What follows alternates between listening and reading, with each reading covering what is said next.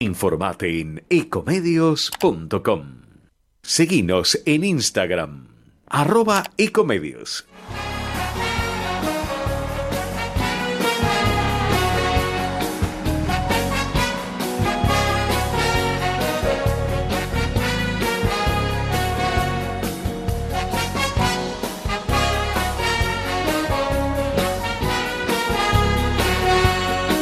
Yo solo quiero los campos, yo solo quiero cantar mi canto, pero no quiero cantar solito, yo quiero un coro de pajaritos, quiero llevar este canto amigo a quien lo pudiera necesitar. Yo quiero tener un millón de amigos y así más fuerte poder cantar. Quiero tener y así más fuerte poder cantar.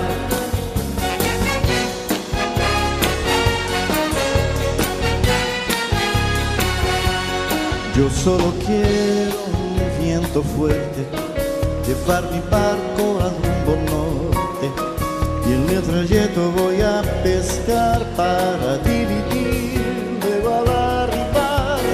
Quiero llevar este canto amigo a quien lo pudiera necesitar.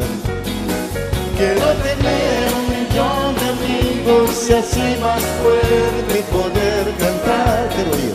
Quiero tener un millón de amigos y así más fuerte poder cantar.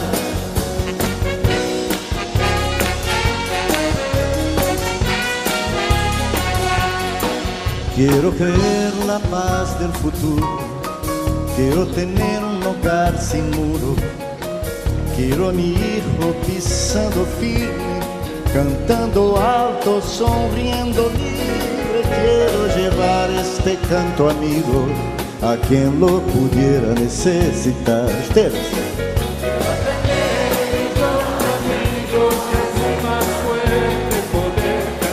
Gracias. Quiero tener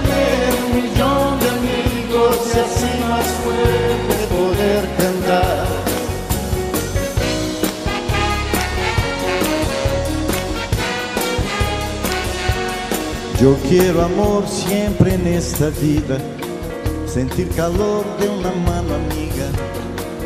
Quiero a mi hermano sonrisa al viento, verlo llorar pero de contento. Quiero llevar este canto amigo a quien lo pudiera necesitar. Quiero tener un millón de amigos y así más fuerte poder cantar. Quiero tener así más fuerte poder cantar.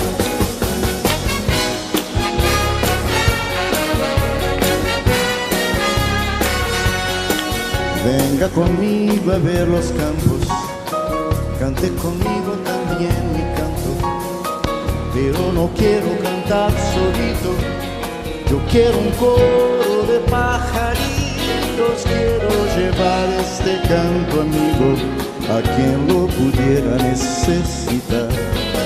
Quiero tener un millón de amigos y así más fuerte poder cantar. Quiero tener un millón de amigos y así más fuerte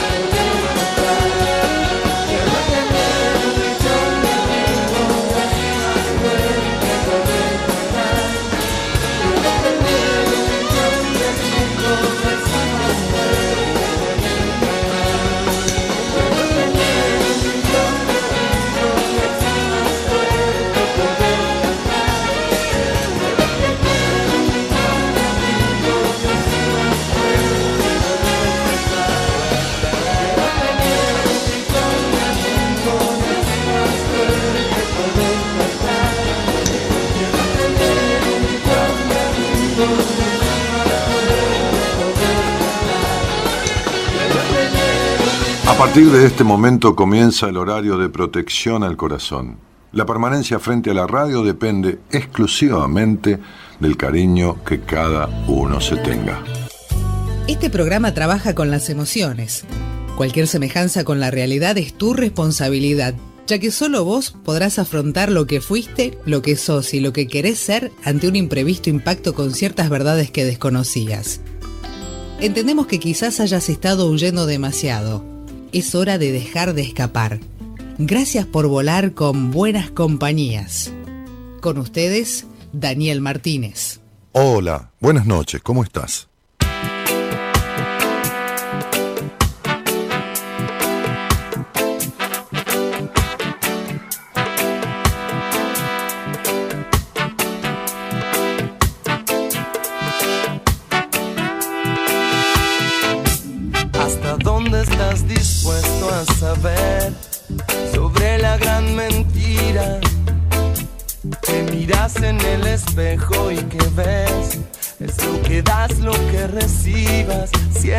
yeah.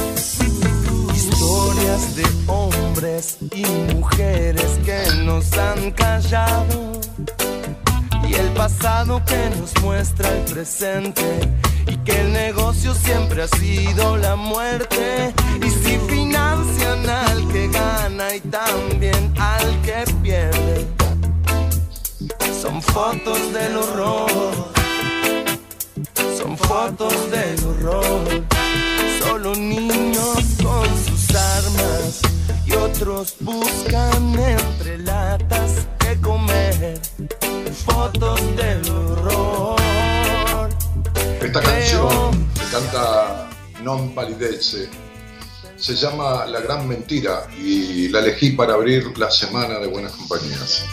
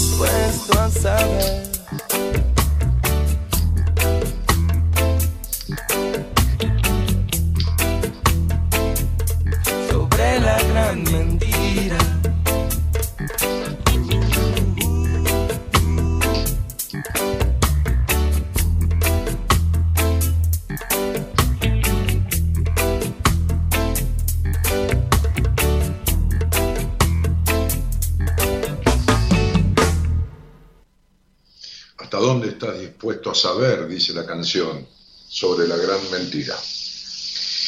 Y claro que es una canción que tiene muchas aristas, incluso algunas connotaciones, no voy a hablar de política, sino connotaciones sociales, ¿no?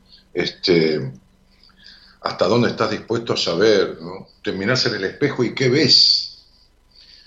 Recién decía alguien aquí en el chat este, de la transmisión de Facebook, eh, decía, a ver, qué sé yo, hay muchísima gente saludando, muchísimas gracias Vamos a saludarnos para el Día del Amigo. Yo le mandé a mis amigos una frase que dice hace como media hora. Feliz día, amigo. Te saludo ahora porque mañana te saluda cualquiera. Viste que te saluda cualquiera, ¿no? Esta, esta cosa de desearse feliz día del amigo, este... Bueno, este, cómo se han desvirtuado los vínculos, ¿no? Cómo, están desvirtuados, este, cómo se ha desvirtuado la comunicación, ¿viste?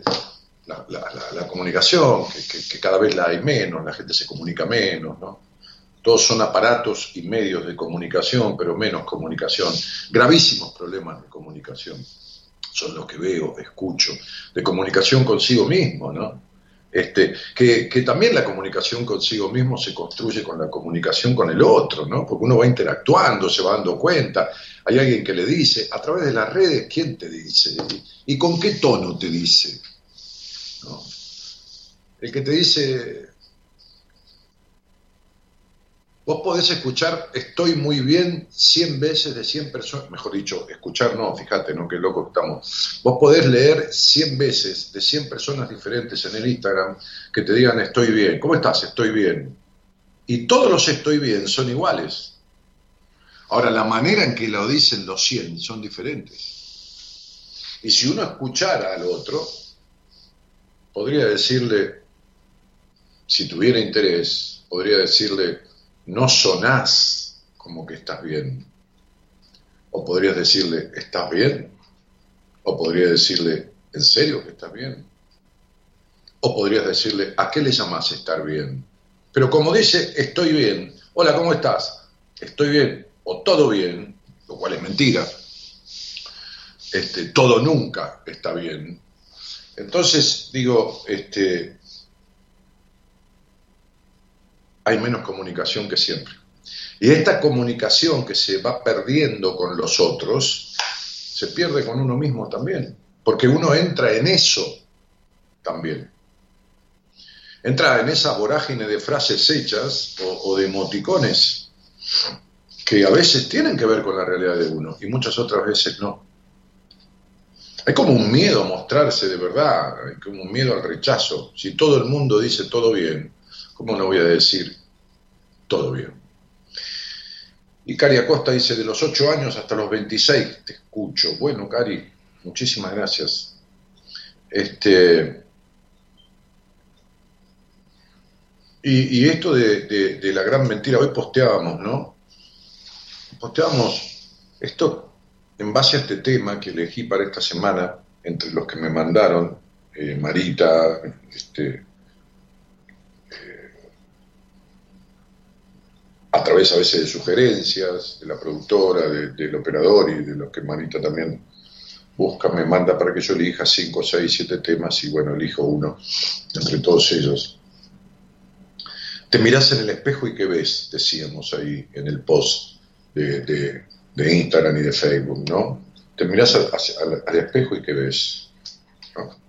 Este, ¿Ves el reflejo de los mandatos de tu familia y la sociedad? ¿Ves la imagen de la culpa? ¿El rechazo o el abandono? ¿Será que ves el resplandor de la plenitud de estar siendo congruente con tus dedos, dice ahí, con tus deseos. Se equivocaron cuando, escribieron, con tus deseos. ¿O ves la sombra de todo lo que reprimís? ¿Qué ves? Hay una canción que creo que es de, de Maná, ¿no? Sí, de Maná, ¿Qué ves cuando te ves, no? Creo que es Maná. ¿Qué ves? ¿Qué ves cuando te ves? Solo la mentira es la verdad. Creo que es Maná, no, me acuerdo. Ah, Divididos, está bien. Bueno, lo pasa tiene cierto parecido, ¿no? Este, tienen, tienen cierto, ah, cierto, sí, hay un toque en algunas similitudes. Este, dejar el café, no, pero escúchame, si no, no, no tengo alcohol en el café. Muchas veces vemos en el espejo a esa persona que construimos a través de grandes mentiras. Mentiras que nos dijeron, mentiras que nos creímos porque no teníamos otra opción. Mentiras que, que nos inventamos para justificar. Hoy tenía una entrevista con un muchacho del, exterior, este, en, un día lunes, que yo no suelo atender entrevistas de primera vez, pero en sobre turno. Yo veo gente de primera vez nueva los martes, miércoles y jueves. Este, y le dije, bienvenido al mundo de la verdad del ser humano, ¿no? Porque viviste en una mentira durante toda tu vida. Son 30 años viviendo en una mentira. En, la familia perfecta, de los padres perfectos, de los roles armoniosos de los padres. Digo, a ver, todos somos falibles y yo me equivoco y me equivoco tanto. Ahora, cuando hago numerología, y encima cuando estoy a solas con el otro, viste que no tengo al operador que me dice dejar café o vamos a la tanda, y a la productora que me dice tenés un llamado, y las limitaciones que tiene una charla en público, por supuesto, porque esto no es privado, íntimo, eh, sino que es público. Con eso y todo, soy bastante jugado en las conversaciones y la gente que habla conmigo también es muy jugada. Este, pero en privado, en privado, teniendo una hora, estando solo en mi consultorio, el otro solo ahí preparado para su entrevista, yo pudiendo analizar todo su estudio numerológico, que me equivoque de cabo a rabo en esto, que me equivoco, me equivoco en mil cosas, pero que me equivoque. Entonces cuando le empecé a decir a este muchacho alguna cosa, que es un muchacho que ni me conoce, no sabe ni quién era yo, se encontró con alguien que es paciente mío en el exterior, porque vive en el exterior, este, se conoció y, esta persona, paciente mío, le dijo, este, porque, qué sé yo, hablaron y le contó que fue a dos terapeutas y que, no me acuerdo, que uno es cognitivo, que el otro es qué sé yo, nadie es nada, esto de soy cognitivo conductual, soy sistémico, qué boludez, pero bueno, en fin. Hizo un tiempo, mejor dicho, fue un tiempo y dejó y no, encuentra y qué sé yo. Oh. Entonces el tipo ni me conocía. Y entonces yo le dije, de movida, le dije, hola, ¿qué tal? ¿Cómo te va? ¿Vos me conocés? No, la verdad que no, conocí a una persona y enseguida pedí una entrevista. Y ahí nomás le dije dos o tres cosas, ¿no?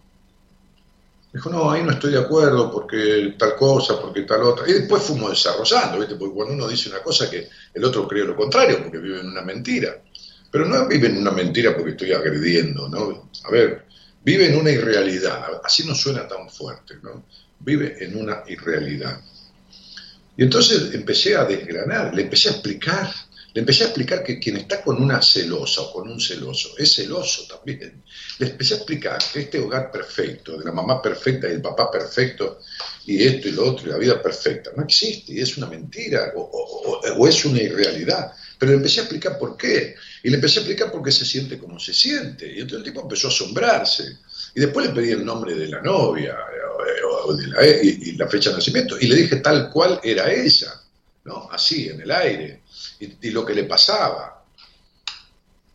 Y entonces quedó como asombrado. Pero no importa que el otro se asombre, importa que le sirva. ¿no? Evidentemente se asombra mucho más la gente que no me conoce la la, la, que, la que me conoce, que se lleva cierta sorpresa, pero no semejante asombro. Pero eh, la idea es que, el otro le sirva lo que estamos haciendo. Yo no necesito ni que se asombre, ni que esto, ni que lo otro. Este, entonces, no es que, a ver, cuando, cuando decimos ahí la gran mentira, ¿no? Este, estamos hablando no de que uno va mintiendo por la vida haciéndose el qué o la qué. No, es que vive en una mentira que uno se cree. O sea, vive en una irrealidad, vive en un personaje. ¿Me, explico? E, este es el punto. Porque el que quiere inventarse algo para lograr un objetivo mintiendo, sabe que está mintiendo y sabe que el objetivo, y sabe que se disfraza de tal cosa, o de esto, de lo otro, o de qué sé yo, de bueno, y se mete en una casa y le dan cobijo para robar en la casa, qué sé yo, no sé, se hace amigo del hijo de la casa, estoy diciendo cualquier cosa, ¿no? Este, o, inventa que tiene una enfermedad como esa señora que salió en el diario y le robó a toda la familia, los estafó, ok, no importa. Hablo de la mentira inconsciente, hablo de que vos te crees que sos así, te crees que tenés esos defectos, o te crees que atraes gente indiferente o te crees que no tenés capacidad de ser elegido o elegida, o te crees que tenés baja confianza, o te crees que tenés un agujero existencial y es parte de vos, como si tuvieras un, bache en, la, calle y estuviese toda la vida ahí. Viste que el bache se puede llenar. Bueno, el agujero existencial también. Este, entonces, esos constructos, esas construcciones que vienen de las defectuosas interacciones de nuestra vida, defectuosas porque no hay nada perfecto, defectuosas interacciones que se necesitan, interacciones satisfactorias y no satisfactorias. Y yo le decía a este muchacho hoy, ah, tu crianza no te permitió frustrarte, tus padres nunca dejaron que te frustraras te dieron una supuesta vida perfecta. Y entonces no existe la frustración en vos. Por eso no aguantás la frustración. Bienvenido al mundo de los humanos. Porque de ahora en adelante vas a tener frustraciones una cada cuatro o cinco cosas.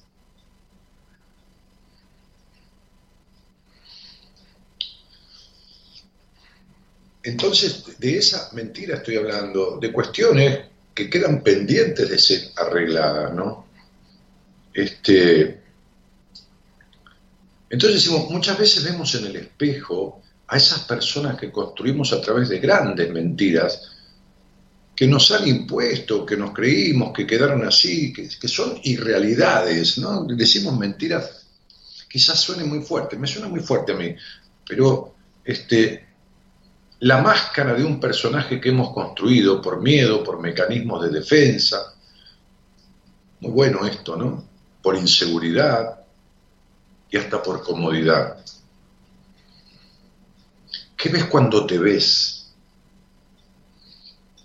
¿Te das cuenta que tenés un personaje y que llega un momento que no te lo puedes sacar de encima? A veces uno arma un personaje que en realidad es una personalidad y detrás está la persona, la verdadera, pero uno ya no se encuentra, ya no sabe quién es, se perdió de sí mismo. A veces hay una película que yo utilizo en, uno de mis tratamientos, que después de hacer un ejercicio con la paciente, le mando una historia, un cuento, de un tipo que, no encontraba las cosas. Solía perderlas. Yo, suelo perder los lentes, perderlos, extraviarlos, no perderlos. ¿Dónde están los lentes? Me, los acabo de poner. Por ahí los tengo puestos, o en la cabeza, los estoy buscando. Este, y a veces la billetera, tengo esa cuestión, pero no, por la plata, ¿eh? aunque no tenga dinero en la billetera, esa cuestión de, de no perder la billetera, ¿no? Porque, viste, el trastorno, me imagino como odio los trámites, viste, odio, lo tengo que hacer, viste, yo, bueno, no sirve para todo, viste, yo no sé trámite, entonces te imaginas las tarjetas de crédito, los documentos, esto, uy, no, no, entonces, es eso, ¿no? Que voy a tener en la, en la billetera un poco de plata pero, por cualquier cosa, a veces he tenido, a veces he tenido ni para un café, pero bueno, está bien, bienvenido al mundo, ¿no? Este, entonces este tipo se propuso, tomó un blog, qué sé yo, un, cuaderno, este, y empezó a anotar todo. Empezó a anotar todo durante el día para saber dónde estaba todo al otro día. Entonces empezó a anotar los lentes, dónde dejó la billetera, dónde puso la fruta, dónde estaba el, vaso, la cosa, la servilleta, los pantalones, los zapatos, lo esto, lo otro, lo acá, lo allá, y toda la ropa, ¿no? Detallado, ¿no? Lo que se pensaba poner al otro día, dónde lo dejaba, anotó todo el tipo, anotó, le agarró una especie de, de obsesión y anotó todo, ¿no? Y al otro día se levantó y dijo, los zapatos acá, lo esto, lo otro, ta, ta, ta, ta, ta, ta, ta, ta, ta, ta. Y llegó un momento que dijo, después de recordar, habiendo notado hasta lo que no necesitaba, dijo algo terrible. Dijo, ¿y yo? ¿Yo dónde estoy?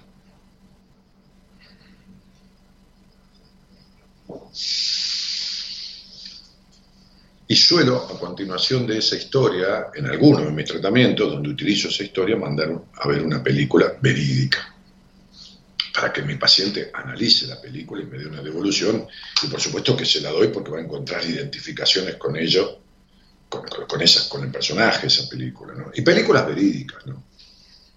Este, ¿Y yo dónde estoy? Entonces, esa, esa, esa, esa, máscara que uno arma, ese personaje que uno arma, sin darse cuenta, no es a propósito, esa irrealidad, ¿no? Como, este muchacho que hablaba hoy, de, un país extranjero, ¿no? Este, que le empecé a contar, porque al principio estaba armado el tipo, venía, no sé por qué cosa, pero nada que ver. La mayoría de la gente que, que se entrevista conmigo, que tiene una, una hora conmigo, viene por tal cosa y el problema está en el otro lado. Escondido por esa cuestión que lo trae, ¿no? Por supuesto que yo no, le hago de cómplice. Sí, sí, le atiendo la cuestión que lo trae, pero, pero, ¿no? Ahí dice Ana María Rojo, ¿eh? por ejemplo, dice, ¿cómo me gustaría una buena sacudida de realidad para terminar de despertar, de dejar de tragarme los dolores y ponérmelos encima. Quiero ser libre, quiero ser feliz, quiero dejar de llorar y, y mi hijo que decidió partir y dejarlo dejar en paz, quiero hacerme cargo de mí y no sé por dónde empezar. Mirá, este, cuando yo tengo que, eh, se me rompe el auto, tampoco sé por dónde empezar, se lo llevo un mecánico, Ana María. ¿Por qué no dejas de, de decir tonterías para vos? Tonterías para vos, no para mí. Para mí es un comentario pero tonterías para vos, haciéndote la preocupada si no haces absolutamente nada por resolver todo el conflicto de tu existencia, que es una gran mentira. Y si querés, salí al aire conmigo y te voy a contar por qué es una gran mentira. Toda tu existencia.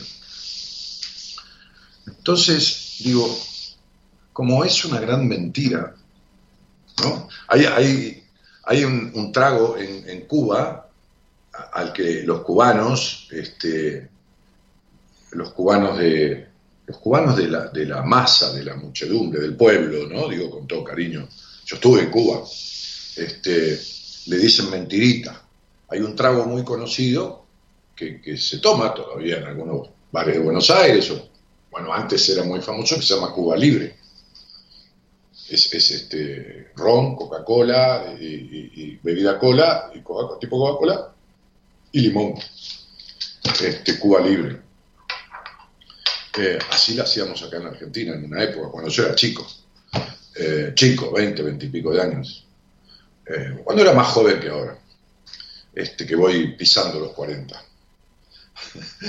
Entonces, este, Cuba Libre. Y, realmente Cuba Libre es una gran mentira, ¿no? Pues digo, a ver, no es la primera vez que yo hablo de Cuba, no estoy hablando políticamente, estoy viviendo socialmente, ¿no? Este, fíjense como el pueblo cubano, que está así como medio revelado, qué sé yo, ¿no? Digo, digo, medio revelado, este, vivió acomodado en una gran mentira. Yo estuve en Cuba. Y es verdad lo que dicen. No, no, no, no es invento de algunos tipos reaccionarios. Es verdad, es verdad que hay una libreta, es verdad que hay un helado que es una mierda para que lo tome la gente del pueblo eh, eh, eh, que vale 5 centavos. Y cuando vos querés un helado como turista este, bueno, a la crema y todo lo demás, lo tenés. Vale 5 dólares o 3 dólares, pero lo tenés. Es verdad que Cuba fue un prostíbulo cuando lo invadió Fidel. Y es verdad que es un prostíbulo ahora. Hace muchísimos años, yo estuve hace veintipico de años en Cuba. Y la mayoría, la mayoría no, pero gran cantidad de las chicas que tienen uno o dos títulos, porque como no hay nada que hacer, estudian y después trabajan por cuatro o cinco dólares mensuales, muchísimas de ellas se prostituyen. La prostitución es algo corriente. Cuba era un prostíbulo de, Centroamérica este, para, los viajeros, los tipos de guita, este, los conquistadores, este, pero sigue siendo un prostíbulo, sigue siendo un lugar donde no hay libertad, sigue siendo un lugar donde no se puede hablar claramente. Claro que es verdad que es el, es el lugar con menos mortalidad infantil y menos analfabetismo, pero hay un sistema que no permite elegir ni la libertad. Es decir, la gente se tiene que escapar, no se puede ir libremente si quiere irse de Cuba. Este, pero además, no se puede hablar contra el régimen, no se puede un montón de cosas. Este,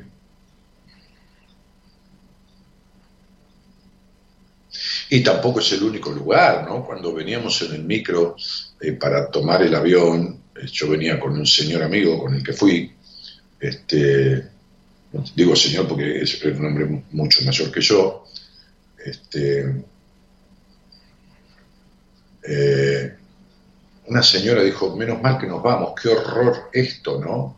Qué horror esta pobreza, ¿no? Qué horror esto, que lo otro. Entonces yo me di vuelta, estaba en el micro, yo sentado, viste como soy yo, viste, de polémico, me, di vuelta y la señora estaba por allá atrás, dos asientos más.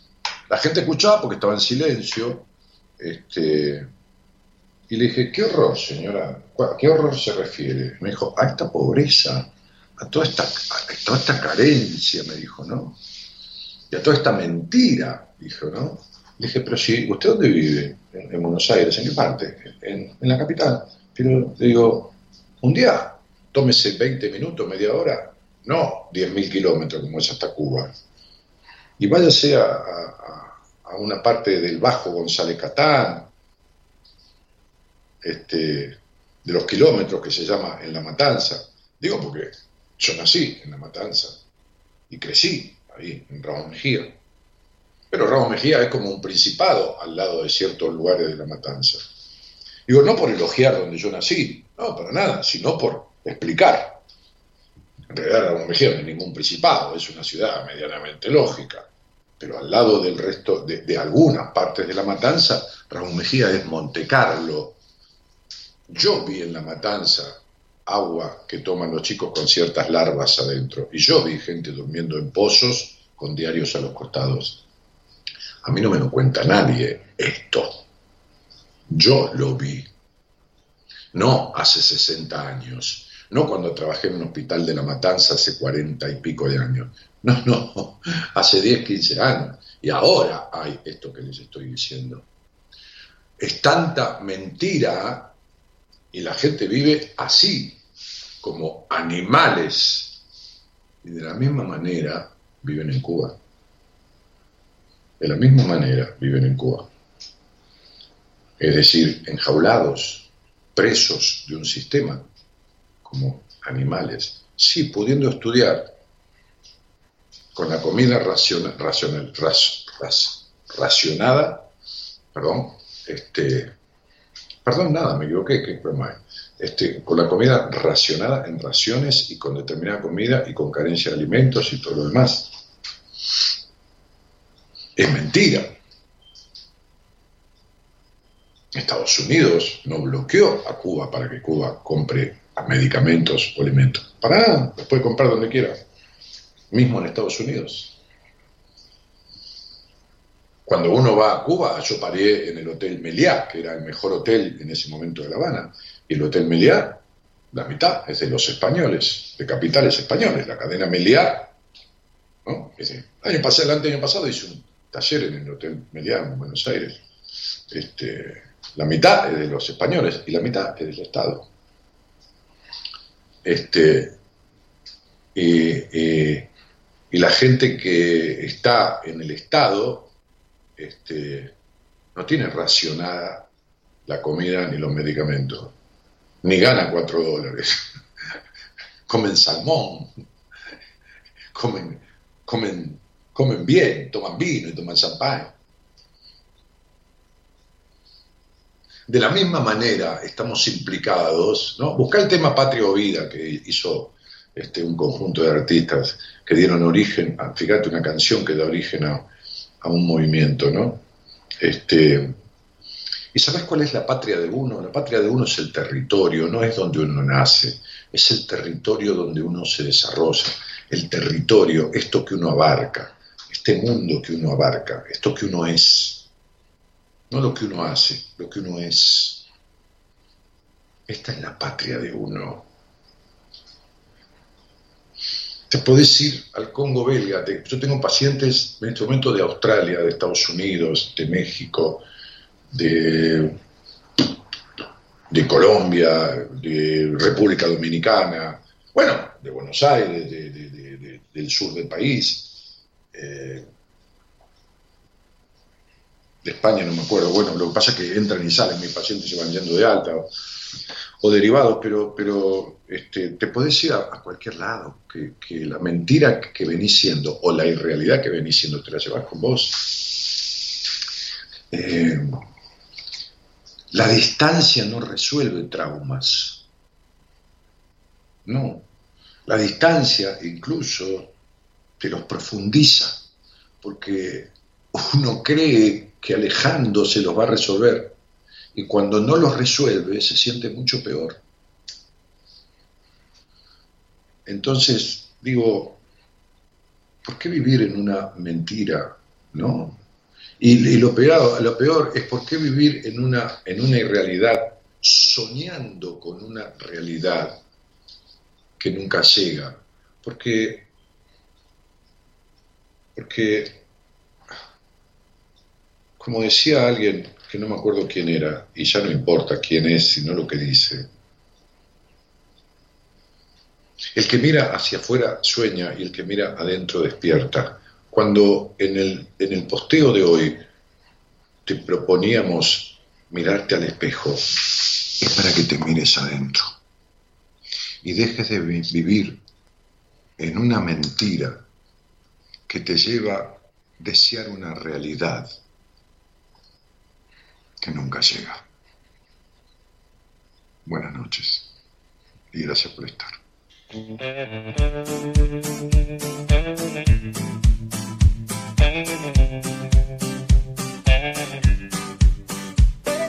Gris, el cielo se te torna gris cuando miras la tristeza de la soledad venir. Paz, eso es lo que anhelas más pero no la encontrarás buscándola en cualquier lugar. No puedes más con este sentimiento que late como el viento y quema fuego lento. Las cicatrices que ha dejado el tiempo, todo este lamento,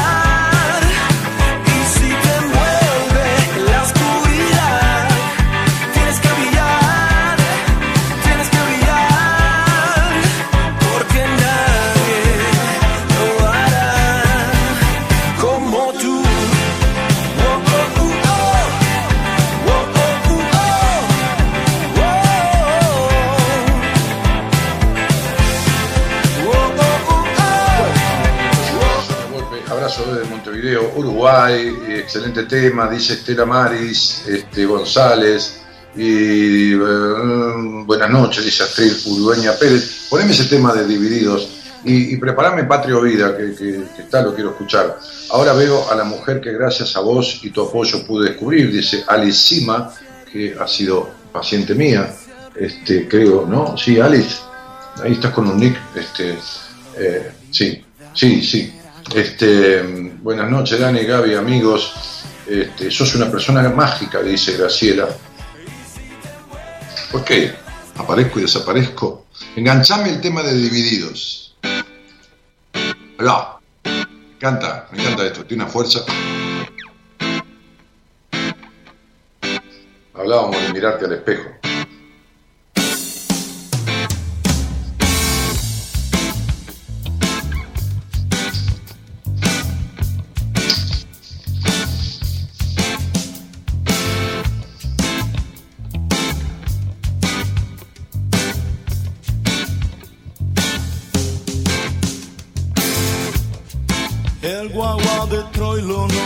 Arrancar.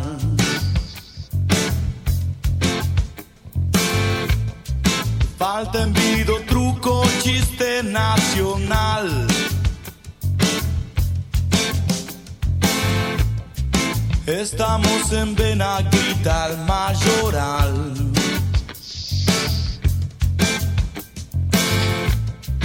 Y pagas el vale un día después.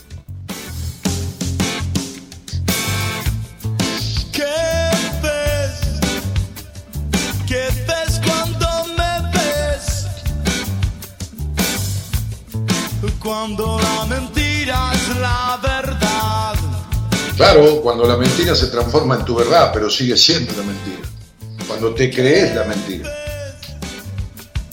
¿Qué ves cuando me ves? Cuando la mentira es la verdad. ¿Qué veo cuando me veo? ¿Qué ves cuando me ves? ¿no? ¿Qué ves cuando me ves al espejo? Cuando vos te ves a vos misma, cuando te estás viendo yo me veo, que veo cuando me veo, ¿no? Que ves cuando me ves, dice la canción.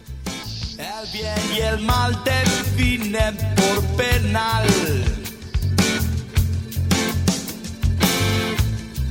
Vía la chapita por en Palomar. Cruzando la vía para poderla pasar. Cari, querida, vos que me escuchás desde que tenías ocho añitos, Cari Acosta, me decís que estás mal, pero ahí tenés el teléfono, manda un mensaje de WhatsApp a producción, que si hay un lugar, ella te va a llamar y hablamos cinco minutos a ver por qué estás mal, ¿eh? Este, después de 20 años de escucharme, más que oyente, sos creyente, no hay problema, hablamos unos minutos. ¿Qué ves cuando me cuando la mentira es la verdad. 549 1131 036171. Ese es el teléfono de producción. No llames. Vos y quien quiera hablar conmigo, mande un mensaje de WhatsApp. No llamen al teléfono porque no puede atender, solo reciben mensajes. 54911 31036171. Ahí está, al pie de pantalla prepará el tema Patrio Vida, que va en contra del sistema cubano de gobierno que es Patrio Muerte, ¿no? Sería la patria que yo quiero o te matamos o te tenés que morir. Este, eh, es maravilloso lo que te inventan para afuera y lo que la gente cree o defiende del sistema cubano, que en realidad este, es una mierda. Cualquier cosa. Fíjate vos lo que ha sido esta pandemia Fíjate vos las neurosis que ha explotado esta pandemia, las crisis de pareja, las crisis personales. Fíjate, vos, yo, después de años y años recurrí a, quien fue mi segundo terapeuta, segundo y último, tuve dos terapeutas en mi vida, de años y años, pero añares, para tener una sesión por la ira y los enojos que tenía en el medio de la pandemia. ¿Qué me dijo? Te conozco de toda la vida, fuiste paciente mío unos años, te conozco tu vida, conozco tu hacer, tu vivir, tu esto, viviste en libertad desde siempre en tu vida, en una, en una absoluta libertad, haciendo tus deseos. Te fue bien, te fue mal, pero te lo bancaste, elegiste lo que quisiste, estás prohibido, te prohibieron y no tenés, no por algo que vos cometiste, no cometiste un crimen y estás preso, eh, te, te privaron de la libertad esta pandemia, estás enojado por eso, ¿no? Fíjate vos, ¿no? Lo que, lo que ha despertado lógicamente, por un miedo a morirse, por un problema de salud, por un problema de cuidar a los demás, de cuidarse uno, el tener que estar encerrado, más en este país que nos manejaron para el orto. Lo vienen manejando para el orto desde hace ya muchos años, ¿no? Entonces hay gente que quiere defender a este gobierno o al anterior o al anterior del anterior. Está todo loco, ¿no? Pero bueno, en fin, este, dejemos eso. Entonces digo, este, este, manejaron para el orto la pandemia, con encierros extraordinarios, con, retraso de la vacuna. Estamos número 79 en el mundo, 79 en cantidad de vacunas aplicadas. Entonces digo, este, toda esta mentira, toda, esta cuestión y el encierro y lo que provoca la falta de libertad, fíjate que en Cuba vos te querés ir de Cuba no te podés ir, te tenés que escapar, te tirás en una balsa, te cagás ahogando, una mentira total, que, que algunos enfermos pretenden, pretenden este, defender, ¿no? O sea, pero bueno, la gente consume lo que le dan. Es más cómodo consumir lo que me dan, como bebés. Por eso este es un pueblo inmaduro. Por eso este pueblo no crece. Por eso no madura. Por eso Argentina no se potencia. Porque los seres humanos que viven en Argentina, en su gran mayoría, no se potencian. Son infantiles ¿Qué, le pasa a un infante? Que, que recibe todo. El niño recibe, no, no, no, no, no va en busca de, recibe. Y entonces la manga de hijo de puta que gobiernan ahora, antes y antes de antes, no estoy defendiendo a nadie, proveen a la gente de lo mínimo como un niño. Porque, a ver, cuando vos estás en un hogar, vos te tomas un, vino, te comes un salmón, pero al nene le das papilla y manzana rallada. ¿Qué mierda le vas a dar? ¿No? Este, ¿qué le vas a dar? Este, este pato a la naranja. Entonces te dan lo mínimo y arreglate. Y viven así, de lo que llueve de arriba, de lo que se les cae y les sobra, a los que te dicen frases para conformarte. ¿Para qué querés plata? Después tenés un montón de problemas, mira los problemas que tengo yo. Más vale ser pobre pero honrado. Este, esto. Ay, Dios santo y la Virgen. Me, cago tanto de risa y me indigna mucho la falta de, huevos y de madurez de, muchos pueblos, ¿no? Este, por el infantilismo emocional que tienen. En fin, señoras y señores, buenas noches. ¿Qué tal? ¿Quién está por ahí? Hola. Hola, ¿qué tal? ¿Me escuchás, Gary? Sí, pero hay un rebote ahí eh, ¿Vos estás escuchando a través del, de, qué? ¿Del teléfono? Del teléfono, sí, sí. ¿Pero tenés el Facebook abierto con la transmisión también? No. No. Bueno, ¿cómo, es tu nombre? ¿Cómo? ¿Cómo es tu nombre? Fernanda. ¿Y de dónde sos, Fernanda? De Mendoza. ¿Y desde cuándo nos conocemos? Sí, te escucho de chica, de 13 años. ¿De, ¿De, 15 años? 13, 14, sí, por ahí. Ah, okay. ¿Y, con, ¿Y con quién vivís, Fer? Eh, actualmente, bueno, con mi pareja y mi hija. Estoy en pareja. ¿Y qué edad tiene tu niña? Año y medio. Ok.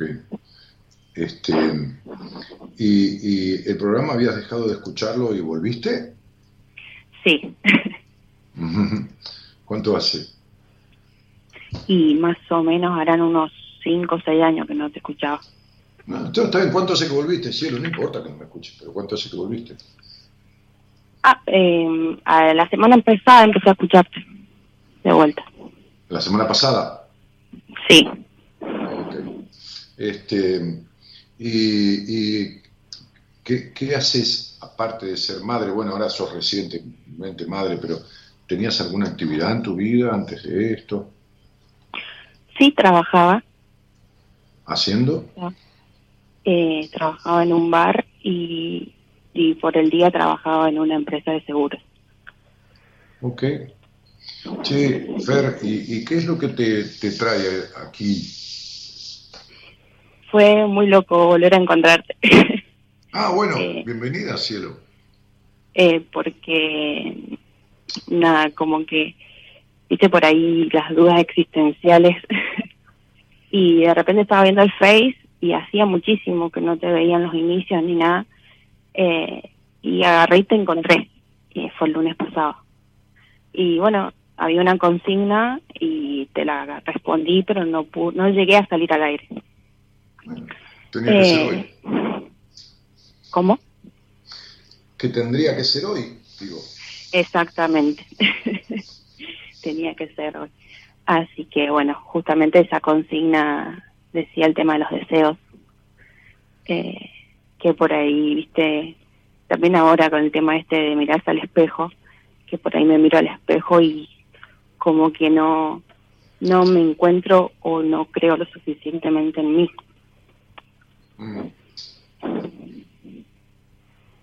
Para, bueno, hacer algunas cosas. Espera, porque se te cortó todo. Repetime, ¿no crees en vos y qué? Claro, como que de mirarse al espejo y, y de verte y no creer en uno mismo, ¿no? O no poder completar de hacer algunas cosas, etapas, no creer que puedo hacerlo. Ajá. Ajá. ¿Pero lo intentaste? Sí, con el empezar algo, ah. algo mínimo que te voy a decir, con el empezar yo, ejercicio o cosas así y no terminar, pero así me pasa con todas las cosas de mi vida. Esto te estoy dando un ejemplo nada más. Ah. Eh, cosas así como que no creer que puedo llegar a, hacerlo. Mm. Sí, como si, como si, como si vos fueras tu mayor enemigo, como si vos fueras tu mayor impedimento. Exactamente, me boicoteo todo el tiempo. Mm. Sí, sí. También me exijo mucho ah, eh, con el tema de la maternidad que también me exijo mucho, digo, con el tema de la maternidad. mucho, la exigencia es un problema que tenés de toda tu vida. Ese es un problema que tenés toda tu vida, como la decepción de tu padre, lo mismo. Eso, eso. Y la decepción de los hombres. Mm. Sí.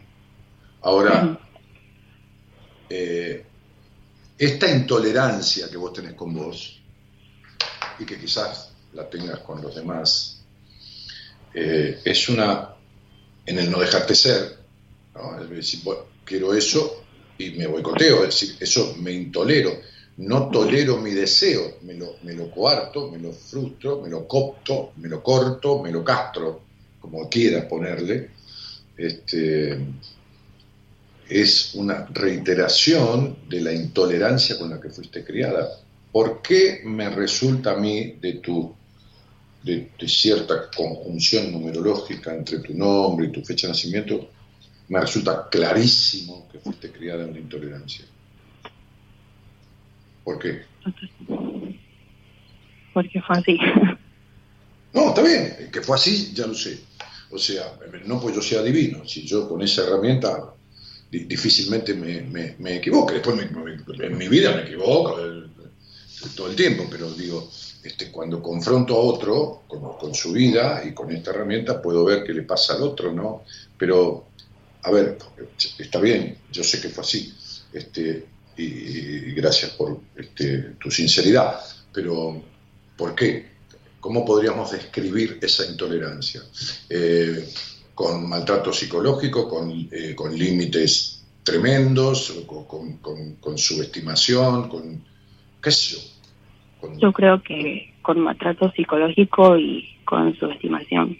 Vale, tuve una madre, tengo, como que todo el tiempo me comparaba, me compara con el resto de las personas o eh, no sé, o mira esa, mira X persona está haciendo esto porque bueno hace lo mismo o esta persona eh, no es igual que vos, pero bueno, todo el tiempo así. Sí, Eh, este, como Fer, que Sí, perdón. sí. Mm, Decime, No, no, decime, Ciro, como Ah, termina tu frase. como que todo el tiempo, o sea, eh, no sé, eh, quiere como que yo sea otra persona, que no Mm. soy. Es también, ¿Y Eh, eh, tu madre tuvo otros hijos? sí, tengo tres Ajá. hermanos más chicos, ¿Cuántos? tres hermanos más chicos, una Bien. mujer y dos varones, ¿Y ¿Vos sos la mayor? sí, ¿Y ella tiene hermanos? O sea, vos tenés tíos de parte de tu madre. sí, ¿Cuántos? ocho. Mi mamá sería la número nueve. La número 9, que quiere decir la, la- la más chiquita, la más, la más No, no. menor. o sea, serían nueve en total, a eso me referí, perdón. Ah, no, no, no, está bien, es para entender. Y tu mamá es uno de ellos, por ahí la segunda, la cuarta, la quinta, la tercera. Creo que fue la cuarta, si no me equivoco. Mm, mm. Bueno, tu mamá fue criada en un hogar desestimador, ¿no? O sea, por ahí la desconsideraban, no le dieron pelota, ocho hijos. Tu abuelo, un tipo de hacerle hijos a tu abuela para que no salga de la casa, ¿no? Sí, Este, un hogar de mierda. este, ¿Eh? Un hogar de mierda. Un hogar de mierda, como el hogar de, mierda en que tu, que tu madre se crió, y cierta crianza de mierda que sigue dando. Es decir, eh, si vos vas a una casa donde están comiendo mierda, ¿qué te pueden invitar a comer? Lo mismo, mierda. Claro, y bueno. ¿Sabes cuál es, hablando de Cuba, cuando es un, un insulto en Cuba? Este, un insulto en Cuba, eh, un insulto pesado, eso es un come mierda, porque los cubanos no, no, no pronuncian la, la R, sino que la pronuncian como L en general. ¿no? Sos- un come mierda, come mierda, come mierda, ¿no? Este, imagínate una persona comiendo mierda, lo que puede resultar ser, ¿no? Pero digo, entonces, ¿tu mamá qué te va a dar? Mierda. El problema es que vos, con, con, con 27, 26, 27 años, este, sos el producto de lo que tu mamá crió y te lo seguís creciendo. Te exigís queriéndole mostrar a tu mamá que no sos lo que ella dice que sos. Pero por otro lado, te, te boicoteás todo el tiempo, eh, sintiendo que sos una mierda y que no vas a alcanzar nada, y te lo demostrás a vos misma. Este, quédate tranquila, mamá, que cuando yo sea grande y pueda hacer lo que se me cante en los ovarios, ¿no? que serían mis pelotas, digo, no las mías, sino las tuyas, ¿no? este, este, eh, yo voy a, eh, lo que voy a hacer va a ser cumplirte tu deseo. ¿eh? Sí, voy a, eh, tu deseo es que yo no soy tan buena como tal, o no sirvo para, o no voy a alcanzar tal cosa, bueno, eso te lo voy a cumplir. Voy a hacer que tengas razón. ¿Esto es Claro, así haces? como lo hace conmigo, lo hace también con mi hermana más chica, que es la que me Sí, pero ¿qué me importa a mí? ¿Qué querés que yo te dé la, la derecha de que el problema es tu mamá? Desde que tenés uso de razón, desde tu mayoría de edad, el problema sos vos, ya no es tu mamá. ¿Entendés? Vos podés hacer lo que se te cante la gana. Tu mamá no está al lado diciéndote no vas a llegar, no servís para esto. Sos vos la que no te lo permitís. Vos te transformaste en tu mamá. ¿No viste que vos sos una intolerante? Mi ¿No viste, que. ¿No viste que vos sos intolerante con tu marido también? Sí. ¿Y entonces de qué me venís a hablar? ¿Qué querés meter a tu mamá? Sacá a tu mamá, dejá. Mamá tiene una vida de mierda o divina o lo que fuera, problema de ella.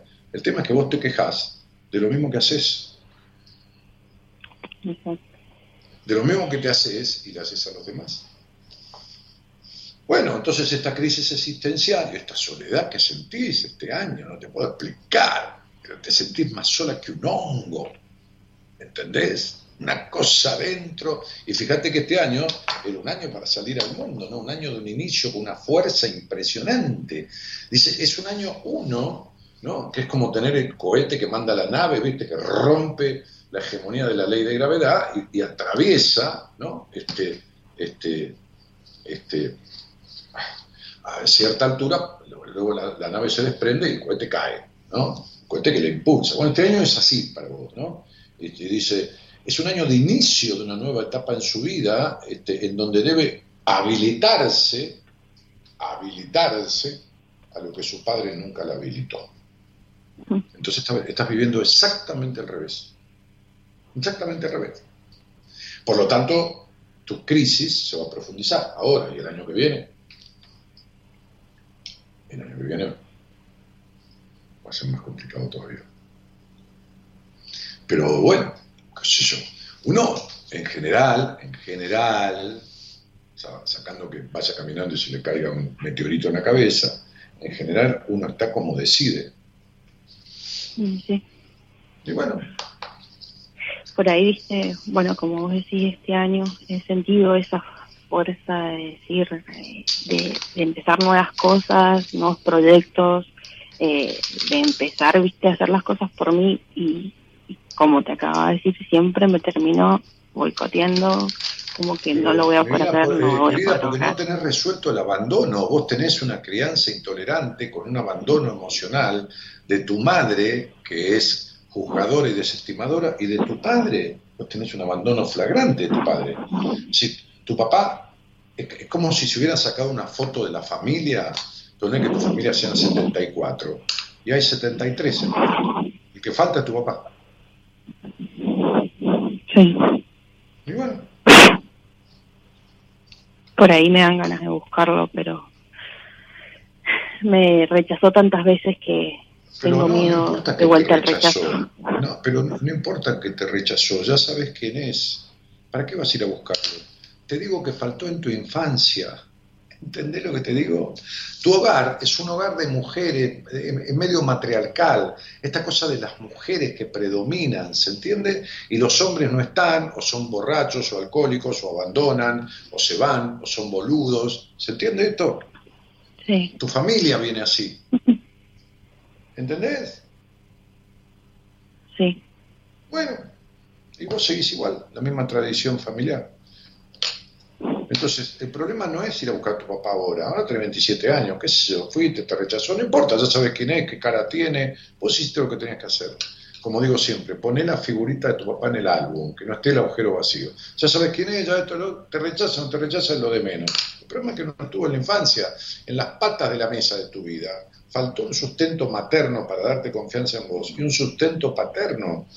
Bueno, esto es lo que vos tenés que construir, tenés que construirlo vos por supuesto, si no podés sola, porque hace rato que venís este, teniendo malos resultados, este, no fracasando porque lo intentás, pero tenés siempre malos resultados, y bueno, tendrías que buscar tener buenos resultados. Si no lo puedes arreglar sola, arreglarlo con alguien. Porque esto de que vos querés demostrar que sos suficiente para todo y que sos bárbara y que podés con todo, te das cuenta que no podés con una mierda, ¿no? Totalmente. Claro, bueno, ok. Sí, porque si querés, ¿no? Querés demostrar, ¿a quién le querés demostrar? ¿Qué carajo te importa a tu madre? Tu madre es un ser humano con defectos y con todo que, que te parió y que, bueno, lo elegiste, ni tampoco elegiste a tu papá. Entonces en la vida no hay obligación de querer a nadie. Ni que tu mamá te quiera a vos, ni que vos quieras a tu mamá. Si te quiere mejor y si la querés mejor, pero si es una jodida, conchuda, castradora, insatisfecha, infeliz, malsexuada, y, bueno, no tenés ganas de querer, ¿para qué, ¿para qué querés convencerla a tu mamá de que vos sos divina y que vos podés y que ella te quiera y que te diga, bueno, hija, me equivoqué? Dejate de romper la bola, de perder 27 años de tu vida dedicado a que tu mamá te reconozca. Ya está, piba, ya está. El reconocimiento que, va, que le vale a uno es el de uno con uno mismo. ¿Qué importa que los demás te reconozcan? Bueno, ¿qué importa? Ponele que yo hoy estaba hablando del problema de Cuba y ponele que estaba hablando de la mierda de los gobiernos que tenemos, uno tras otro, sin salvar a ninguno. Y que le molestó un montón de personas que se van de acá o se van del Instagram. Y a mí qué carajo me importa. Lo que me importa es estar conforme conmigo mismo. ¿Qué tengo que yo ponerme, vestirme de negro porque a alguno le gusta el negro, vestirme de rojo después porque a alguno le gusta el rojo? Y lo, yo soy el que soy. Y lo que me conforma y me satisface es estar de acuerdo conmigo mismo. No puedo estar de acuerdo con todo el mundo. Entonces yo no politicé el comentario. Estoy hablando de una realidad en un país donde de 10 chicos 7 se cagan de hambre. En un país donde un millón abandonó la escuela secundaria, o medio millón, en un país donde el 50% de inflación, en un país donde el 50% de pobres, o el 40%, qué sé yo. Y ya viene así, de esto, de Macri, de la concha de la lora. Entonces el que no lo quiere ver porque le dan una bolsa de comida o un plan trabajar de eso de mierda, que se joda y que se cague, que se le cague el cantor, a mí qué carajo me importa, ¿entendés? Sí. Y llega un momento de la vida en que tu mamá o tu papá, ¿qué carajo te importan? Te tiene que importar de vos y de tu vida. entonces, ¿por qué no te dedicas a eso? Anda a trabajar. Deja al pibe cuando cumpla dos años en una, guardería o en un lugar para los chicos y anda a trabajar y sentate con un terapeuta. Esa, es otra de las cosas que por ahí y un temor. Eh, ¿Entendés, Fer? No podemos seguir la hora entera. Pero sentate con un terapeuta, anda a trabajar, que es otra cosa que, te lo impide tu mamá, tu marido, ahora quién te lo impide. ¿Entendés que siempre tenés un justificativo? ¿Cómo, Dani? Perdón. Que no tenés, ¿quién te impide ir a trabajar? Sacando el hecho del, del, niño que tenés. ¿Que me impide? Sí, ¿quién te lo impide? No, nada. Bueno, entonces trabajar. Que no hay, no hay trabajo barrolete, pero eh, en realidad trabajo desde mi casa, o sea, tengo un mini emprendimiento. Bueno, eh, potenciar tu mini emprendimiento, qué sé yo, pero buscate un terapeuta porque te vas a boicotear el mini emprendimiento también, ¿entendés? Totalmente. Entonces, Fer, eh, esto se descubre en una charla, acabas de descubrirlo, por qué y de dónde viene, pero no se arregla ni con un libro de autoayuda ni con una conversación radial. Se arregla con un trabajo en terapia que sirva a poco cualquier cosa. ¿Me comprendés? Sí, Entonces, dedícate a sentarte con alguien y date cuenta que no podés. Como yo me, me di cuenta, cuando creía que podía con todo, que no pude. Y tuve que ir y sentarme con alguien a los 30 años. Y bueno, ¿y qué vas a hacer? ¿Qué problema hay? Bienvenido, ¿no? Si, si es por tu, por tu transformación y por tu dicha y realmente con un tiempo corto de una terapia buena, vas a transformar tu vida. Entonces, ¿para qué estar sufriendo? Al pedo. Si a vos te duele el estómago y enseguida vas a tomar una medicación. Entonces, ¿por qué te aguantas el sufrimiento del alma? te mando un beso, Fer. Un beso grande, Dani. Muchas gracias. De nada, pichona.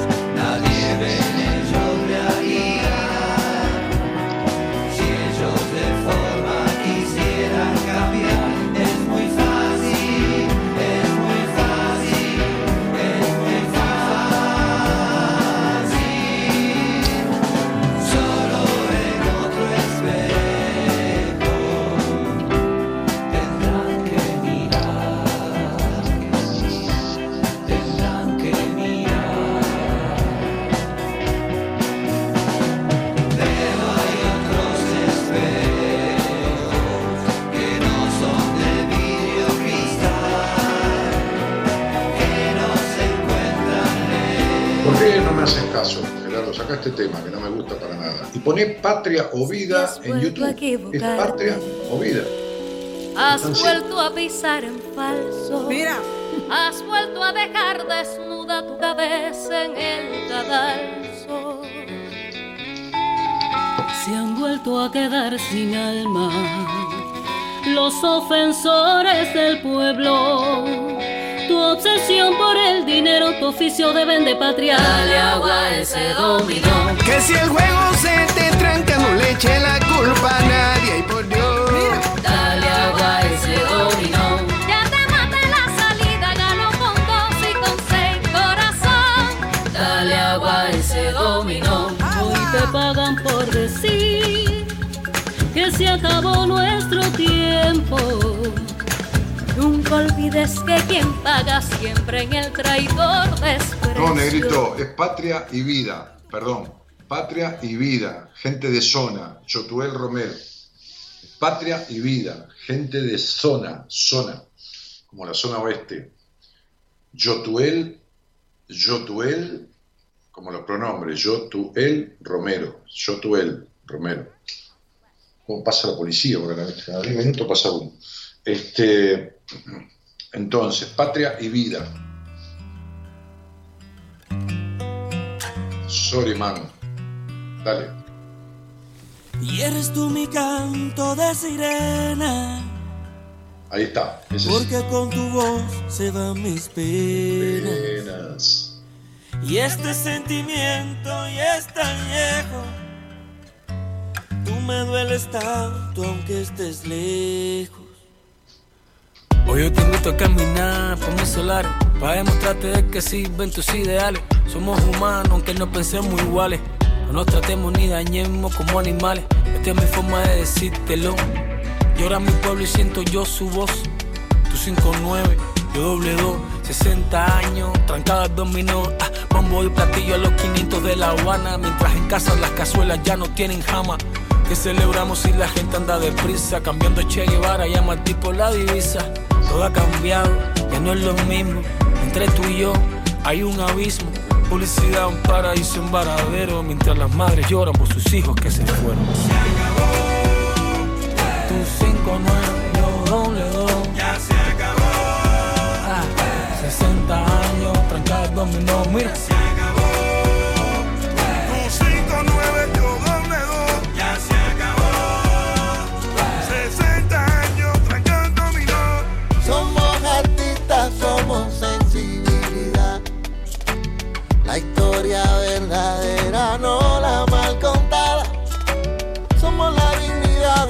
pueblo entero pisoteada. A punta de pistola y de palabras que aún son nada. No más mentiras. Mi pueblo pide libertad, no más doctrina. Ya no gritemos patria o muerte, sino patria y vida.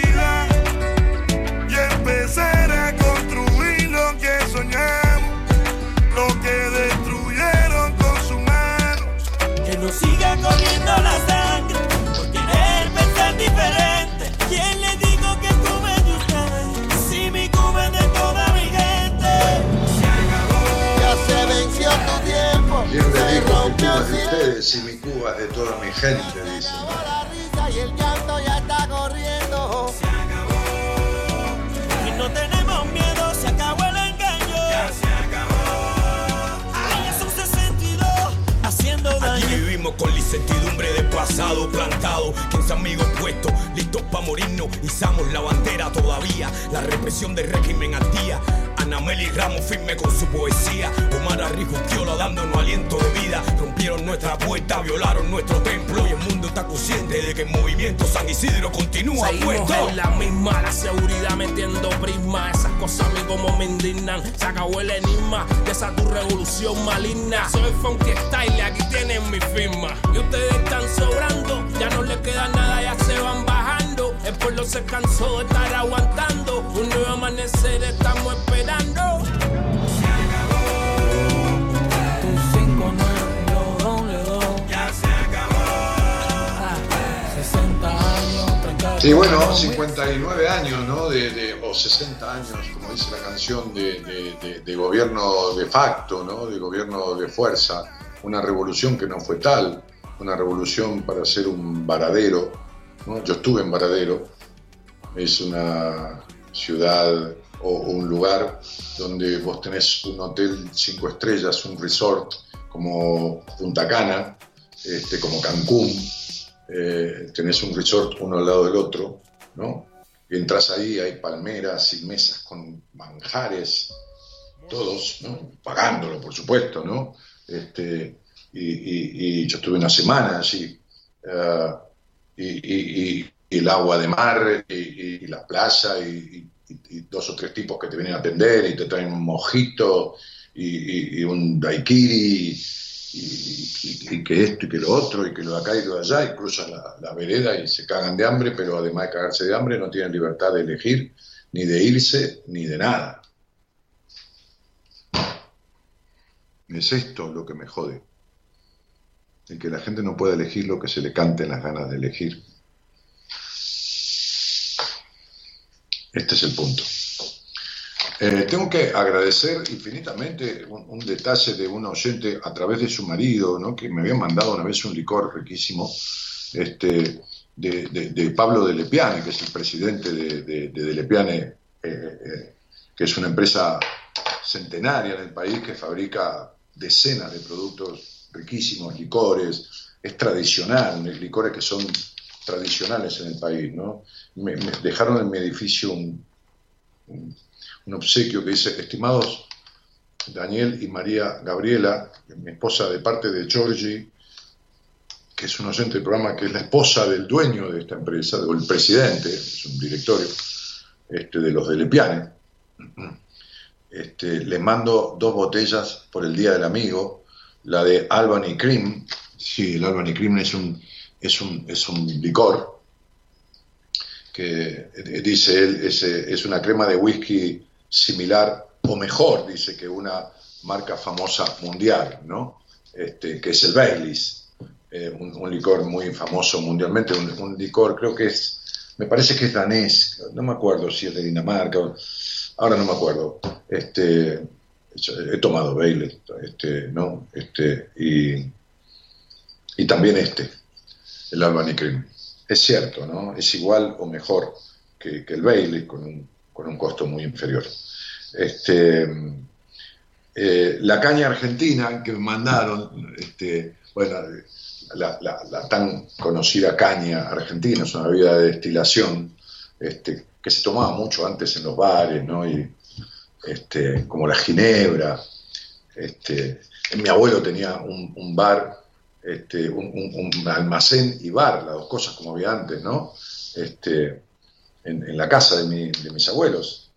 Y por supuesto que servían caña y servían ginebra, ¿no? En las noches de invierno. Inviernos eran los de antes, serio, te cagabas de frío, ¿no? Eh, No había tanto ni sistema de calefacción ni nada, y eran inviernos más crudos, viste que ahora hay recalentamiento del planeta y hay un par de grados más. Y, este, bueno, esta caña ahora se usa mucho porque los primeros de agosto hay algunos lugares del país y algunos, hay quien tiene la tradición, por eso se llama primero de agosto, ¿no?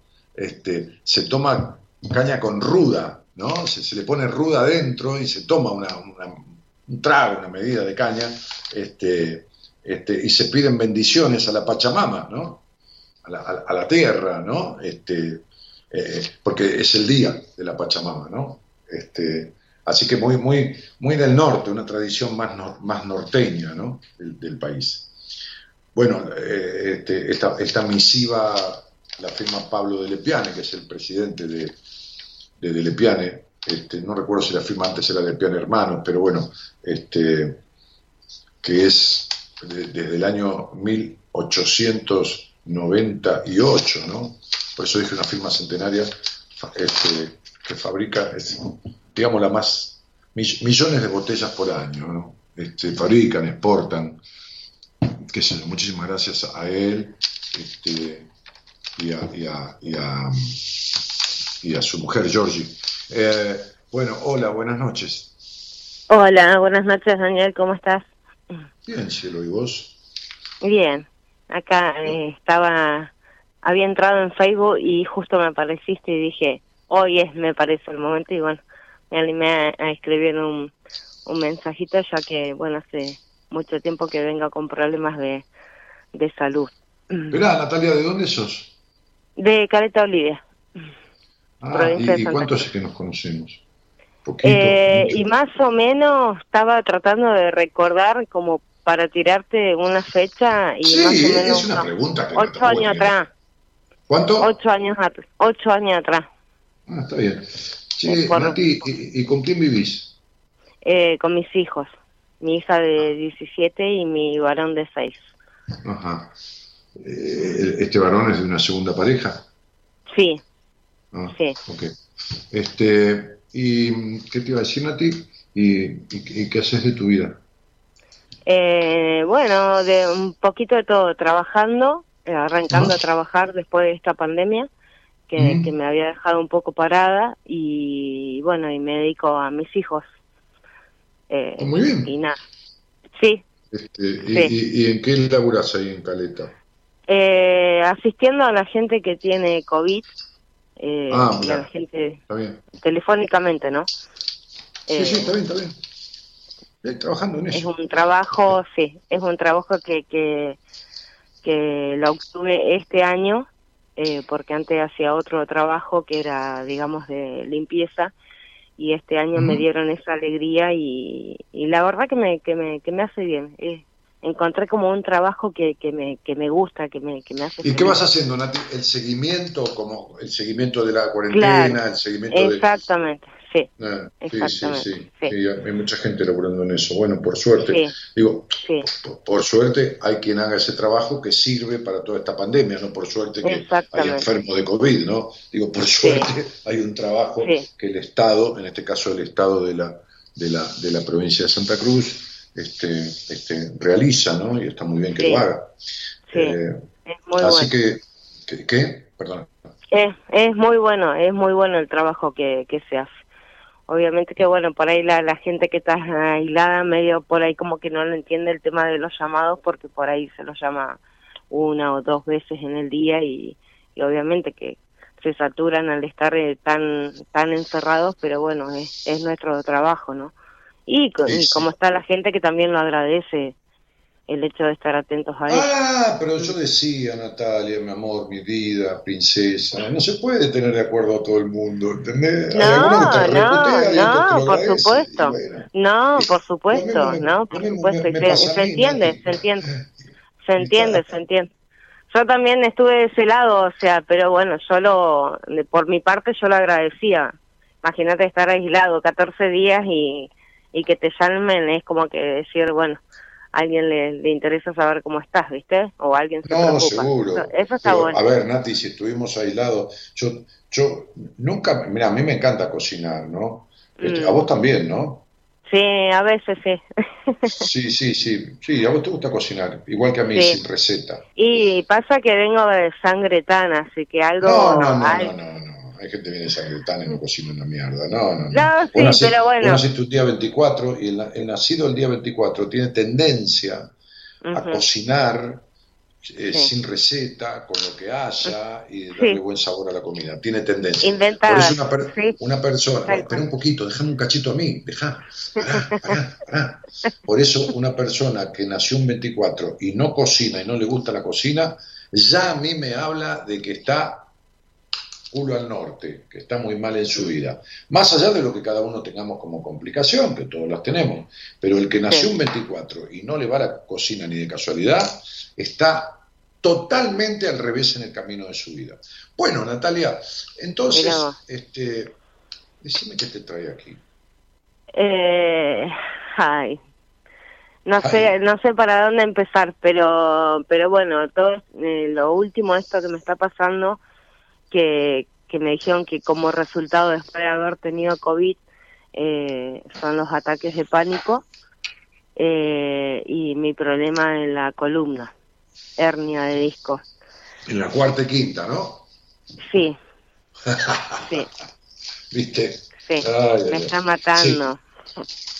Bueno, mirá. este, Y un tic Natalia, nervioso, me yo- estaba yo no- yo olvidando. es la primera información que tengo, he hablado con muchísimos médicos, Médicos que he tenido pacientes, médico mío, director de, de- un amigo que es director del segundo hospital más importante de la República Argentina, en cuanto a hospital privado, digo, ¿no?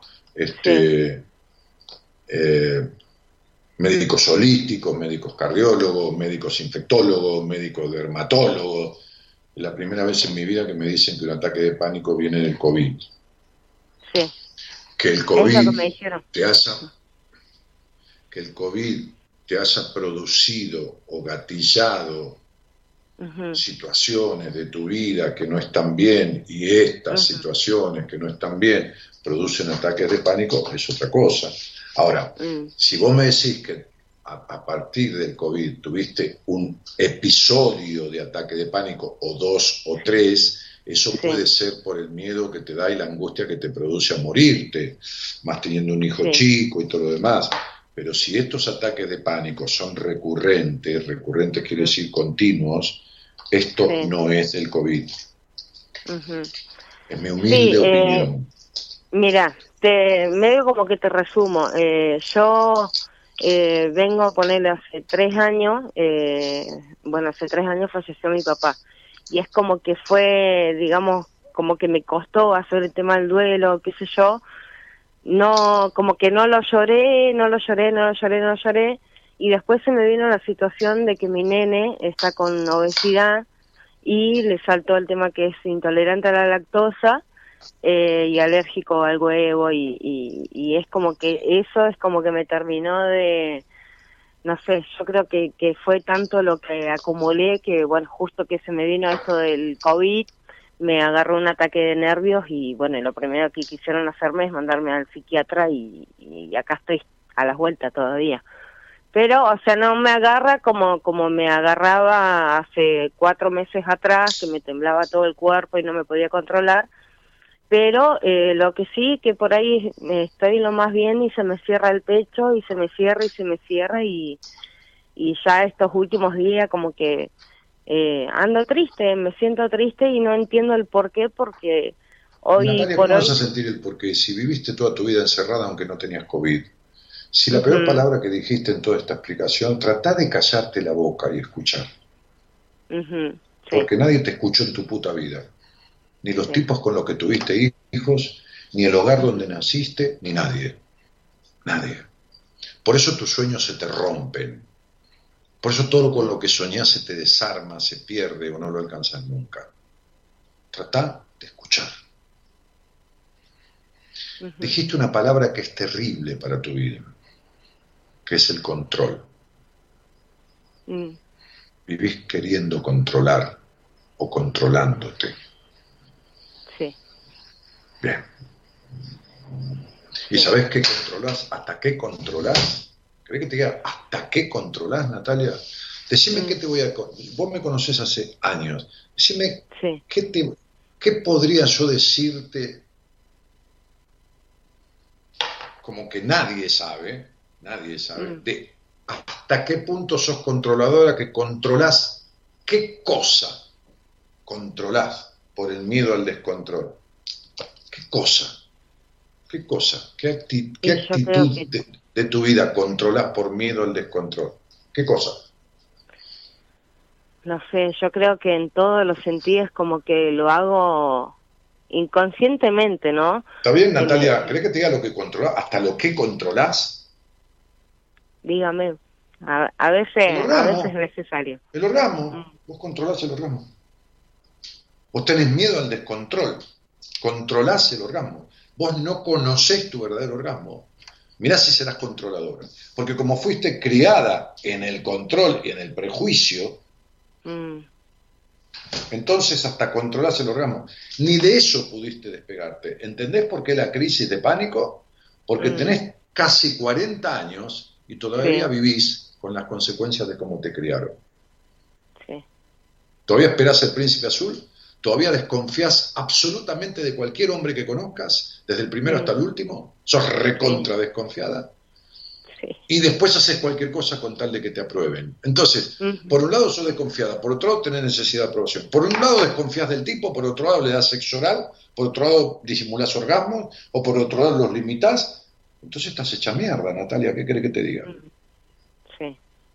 La cuarta y quinta lumbar, esa vértebra, en esa zona, tiene que ver con la pérdida del poder de uno mismo, con la obstinada y vieja ira, el enojo contra los padres, con la dificultad de aceptar el placer en tu vida, con los problemas con la sexualidad y con la culpa, los dolores y el atascamiento en el pasado. Te coincide todo, ¿no, mi amor? Sí. Buah. Sí. Bueno, entonces si querías saber lo que te pasa, princesa, te pasa eso. ¿Cómo pasa hago? Todo esto por lo que no te pasa, por lo que vos no dejás que te pase. Mm. ¿Entendés? Entonces, te mostrás para afuera perfecta, tenés la sonrisa del payaso triste, todo está bien, por adentro estás hecha mierda. Y por lo bajo tenés muy baja confianza en vos. Sí.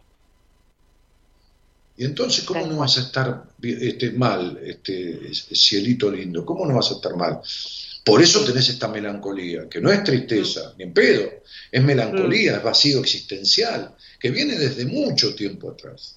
Sí, la verdad que sí. Y, eh, bueno, y bueno, Nati, es decir, son muchas cosas, Sí. son muchas cosas. Sí, yo en realidad lo, lo que quiero es, es como, como que vos me digas, eh, porque no es que estoy en contra, digamos, de la, de la medicación, por, por algo está, pero la verdad que yo tengo terror a lo que me dice el psiquiatra, o sea, tomar esta medicación que eh, me da miedo el acostumbramiento y... No, no, mira, mira, yo te lo voy a explicar, a ver, yo te digo lo que, lo- las cosas como son. Eh, cuando uno se rompe una pierna, hay que ponerle yeso y a veces Mm. tiene que andar con un bastón. Y el bastón y el yeso sirven muchísimo hasta que suelda el hueso, hasta que el hueso Sí. vuelve a unirse. Sí, Cuando uno tiene un desajuste psíquico en su vida, que puede ser una depresión, puede ser eh, eh, profundas este, este, sufrimiento mental, eh, que pueden Mm. ser eh, pánicos, que puede ser una paranoia, que pueden ser ciertas obsesiones, que pueden ser eh, ciertos delirios. Es necesario poner un yeso o usar un bastón, que es la medicación.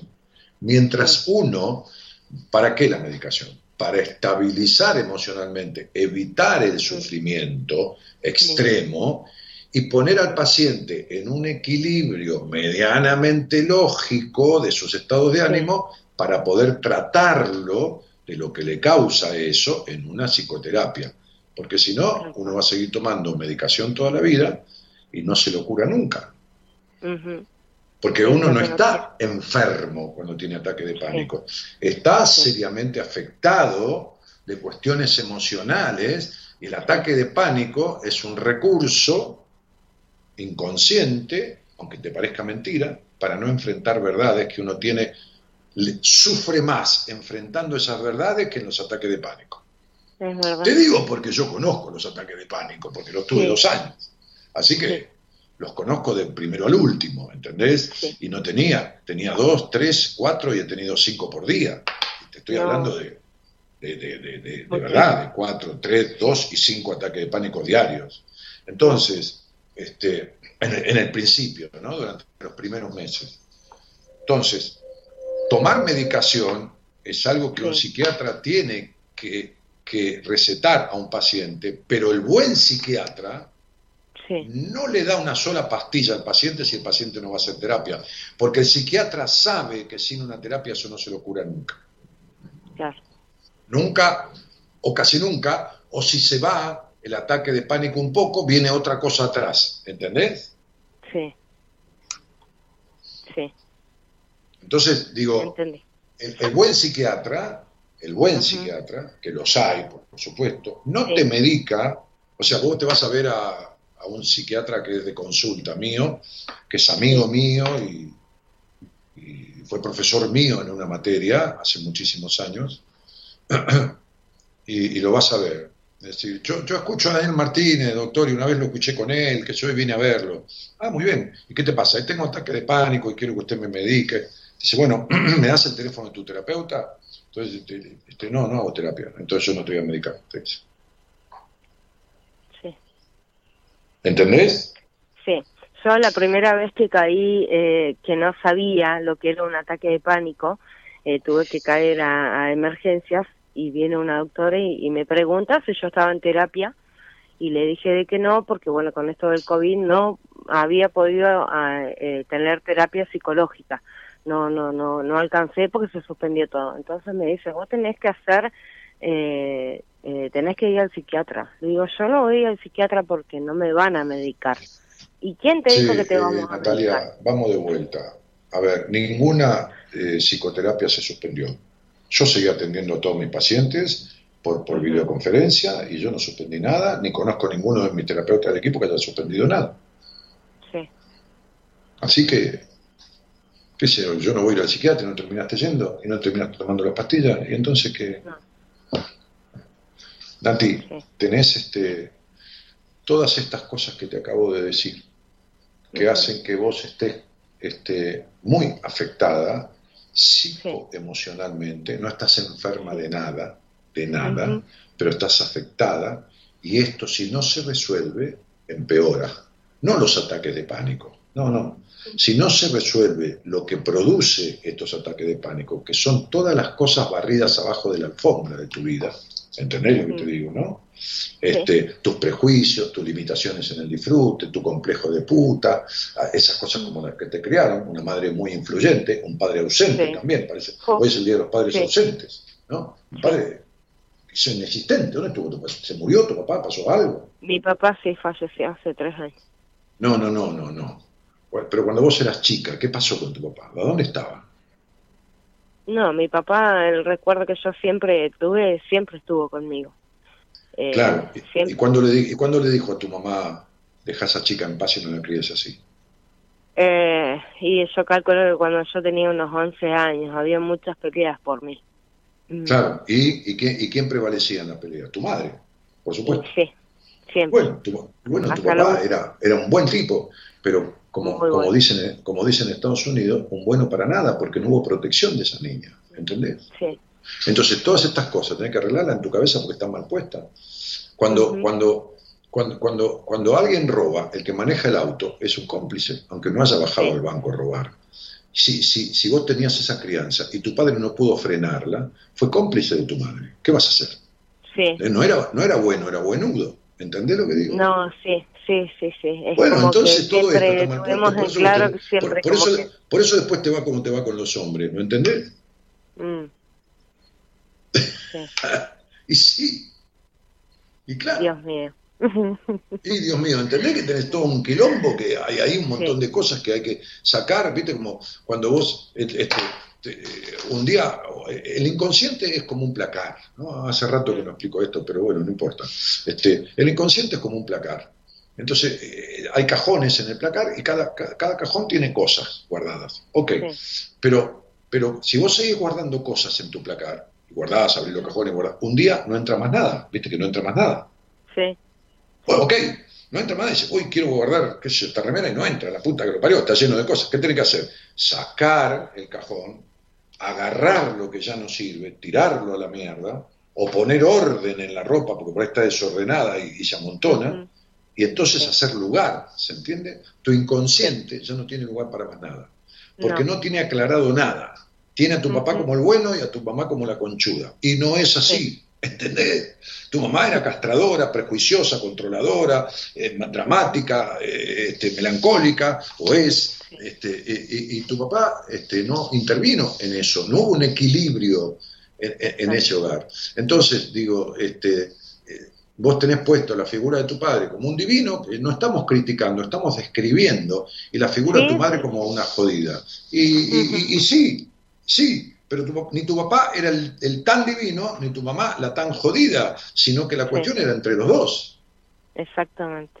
Entonces, si yo le robo a una señora y vos estás conmigo, y después con la plata que le robo nos vamos a comer este, este caviar con champagne, y vos venís a comer caviar con champagne conmigo, y me viste robarle a la señora, vos sos cómplice mía.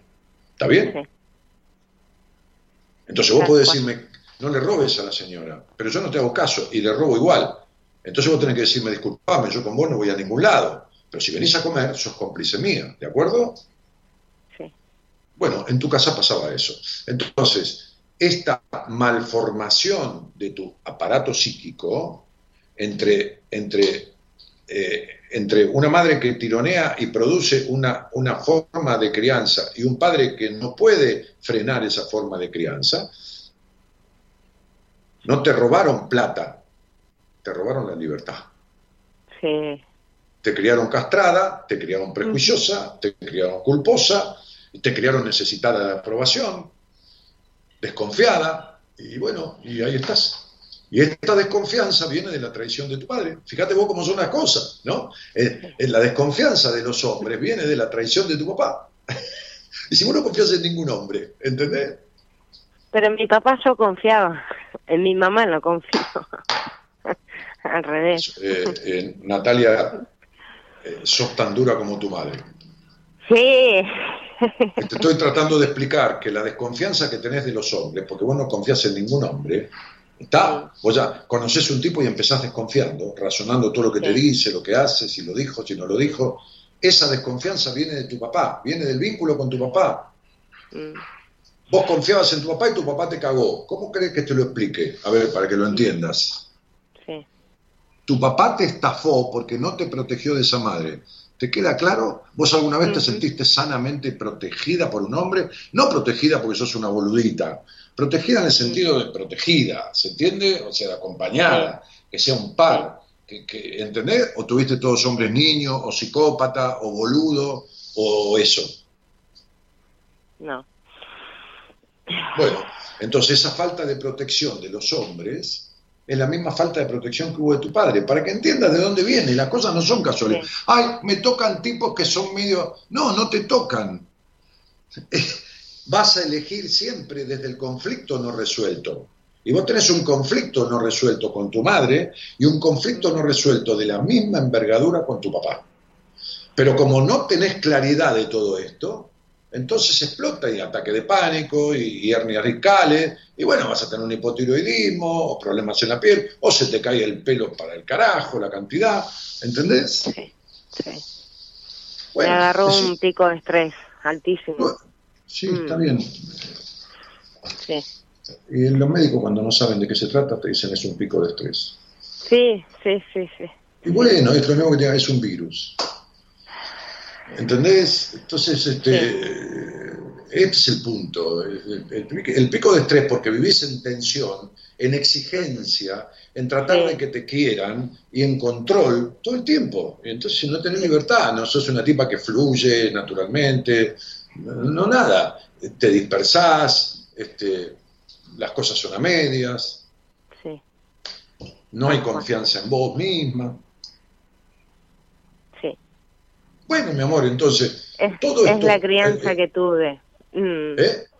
Es la crianza que tuve, siempre como como como limitada y bueno, como a los pan- a los ponchazos igual.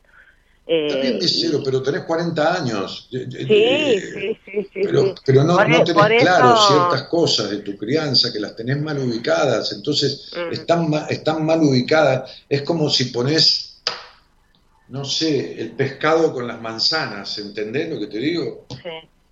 ¿Eh? Guardás en la heladera el pescado donde guardás la manzana y la banana. Eh, están fuera de lugar las cosas, adentro de tu psiquis. Por eso hay ese desorden.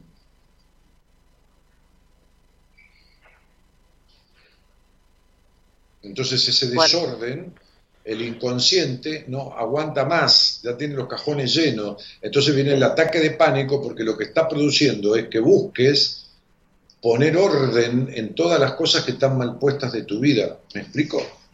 Sí. Porque si no, va a seguir todo igual o peor. No, quiero quiero estar bien y sin medicación. Eh, eso es.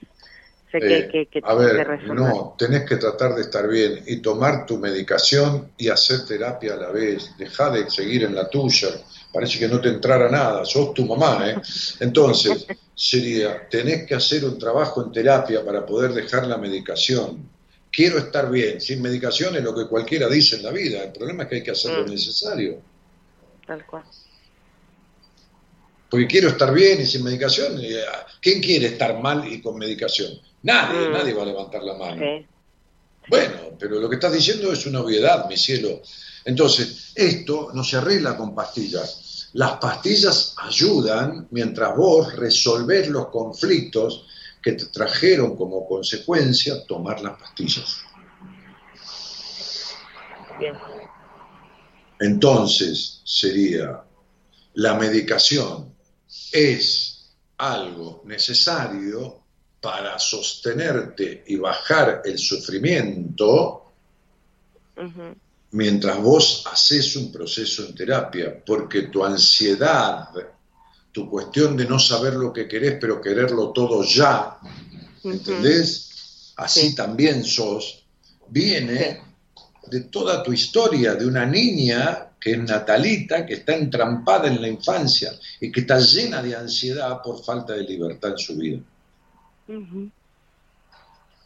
Tenés una nena triste adentro. Una nena triste. Y bueno. Entonces, lamento decirte, por lo menos yo no conozco otra forma de arreglarlo que no sea así, porque si no, esta espera que tenés del príncipe azul, toda tu vida esperando un príncipe azul, que olvídate, destiñen todo el tiempo, ¿entendés? Y bueno, no, no, no, no, la- las ilusiones no sirven en la vida si uno no tiene con qué sostenerlas. Entonces, para estar con un príncipe azul hay que ser una princesa encantada. Y vos no sos la princesa de tu reino, No. que, que es tu vida. No.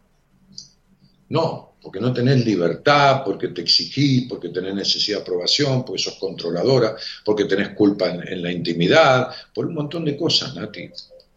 Sí. Bueno, algún día sentate con alguien arreglarlo, deja de tener un pretexto, así que si no es la pandemia, que se cortó la terapia, que esto, que lo otro, que... Sí. Porque fíjate que vos tenés miedo a tener dependencia de la pastilla, pero tenés una dependencia insana del pasado. Mm, Hace 39 años que dependés de tu pasado y no pudiste soltarlo, Sí. que es una dependencia mucho peor que la de las pastillas.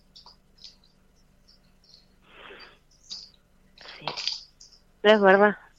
Bueno, Es verdad. entonces, y bueno, mi amor, entonces, si, si no tenés ni siquiera puesto en orden, y no te estoy acusando de nada, de, que, No, no. De, de cuáles son los roles de los, tu- tu- tus, tus referentes de crianza, de, de- de- de que Sí. tu papá era el bueno, el único hombre en que confías, en que esto, en que lo otro, y resulta que tu papá, por omisión, fue cómplice de tu madre, y si no tenés claro los roles de quién está, y esto y lo otro, este, tenés mal puesto todas estas cuestiones. Sí, es verdad, es como es como entrar y, y poner las cosas en la balanza. eh, y, y es verdad lo que me decís, es verdad porque es como que siempre fue una relación como que mi mamá siempre lo manipuló a mi papá así hasta el último momento y Eh, mi, mi amor, tu papá, tu mamá nunca manipuló a tu papá. Tu papá se dejó manipular por tu mamá. sí, A mí nadie me manipula si yo no me dejo cual. manipular. Bueno, Tal cual, me expresé bueno, mal. Entonces sería, Sí. para que haya un esclavo, para que haya un amo en la casa, tu mamá era la ama de la casa, Sí. tiene que haber alguien con voluntad de ser esclavo. Si tu papá no tiene voluntad de ser un sometido, no va a haber ni mierda que lo someta. ¿Está claro? Si tu papá fue un sometido a tu madre, es porque él tenía voluntad de ser sometido. Tu papá no era un niño incapaz, era un hombre. Bueno, con dificultades, con esto, con lo otro, terminó sometido a tu madre. Así que tu mamá manipuló al hombre que se dejó manipular. Deja de poner las tintas sobre tu mamá. Mm, Para bailar el tango se necesitan dos. Y tu papá bailaba al compás de la música de tu mamá. ¿Está claro?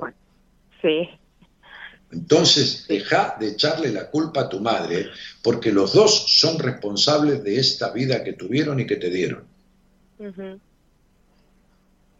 A ver si te entra Bueno. un poquitito. Es que como que siempre eh, eh, lo defendí, digamos, a papá, en el sentido de que... Pero ver, vos no sos la mamá de tu papá, Natalia, No, sos la no, hija. no, Tuviste que defenderlo sí. vos. Tuviste que Eh. defender vos a tu padre. ¿Entendés que están los Sí. roles todos cambiados? Ujú. Sí. Bueno, ¿cómo va a salir la hija a defender al padre de la madre? Mm, Es al revés. El padre tiene que defender a la hija. ¿Lo comprendiste. Natalia? Sí, ¿Pudiste, ¿Pudiste entender un poco del quilombo que tenés mal puesto en la cabeza? sí, Bueno, me alegro, es un buen inicio, porque eso, todo eso es lo que vas a tener que arreglar. Todo esto Sí. que te expliqué es lo que vas a tener que arreglar. Porque si no, tu vida va a seguir peor, las decepciones amorosas van a seguir peor, este, la ansiedad va a aumentar. Los ataques de pánico no son otra cosa que accesos de ansiedad aguda, por la falta de libertad, por los trastornos que tenés de tu crianza, por estas cosas mal ubicadas, por el encono y el enojo con tu madre, que es el mismo enojo que tenés con tu padre, pero además que el de tu padre es inconsciente. Tuviste un padre que no pudo igualar en el poder de crianza sobre su hija a tu mamá, sino que fue un sometido. Tal cual. Por, por lo tanto, es un abandono hacia la hija. Es como si tu mamá te hubiera pegado con una cadena una vez por semana y tu papá no lo hubiera podido frenar nunca. Es lo mismo. Es lo mismo. Sí. Bueno, entonces es cómplice. Sí. Bueno, quédate con esto, que es mucha información por hoy, y anda fijándote qué, haces, qué haces con ello. Un millón de gracias. De nada, Eh, un besito. Atendelo, cuídalo y trata todo esto, Natalia. Chau, chau. Muchas gracias. Chao, chao. Voy a alimentar mi mejor versión con las mieles de mi corazón. Hoy la ingenuidad y la desnudez me regresan hacia mi niñez. Nadie puede darme lo que no me doy y me obstiné reclamando amor. Esa fue mi cruz. Me victimicé y en la culpa jamás pude encontrar la redención. Ya no quiero castigo no hacer lo que debo. No persigo verdades porque soy verdadero. No me quiero juzgar por pensar diferente. Yo no voy a vivir como diga la gente. No me siento vencido por no llegar primero. Voy con la frente alta mostrando mis agujeros. Encendí mi lucero y hoy me siento querido porque ahora me quiero.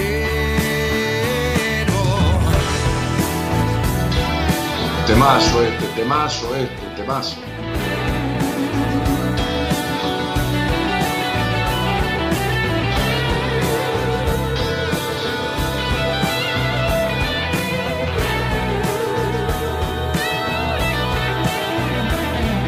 Aprendí a morir más de una vez y a renacer en cada canción. Soy una señal, una vibración por las venas.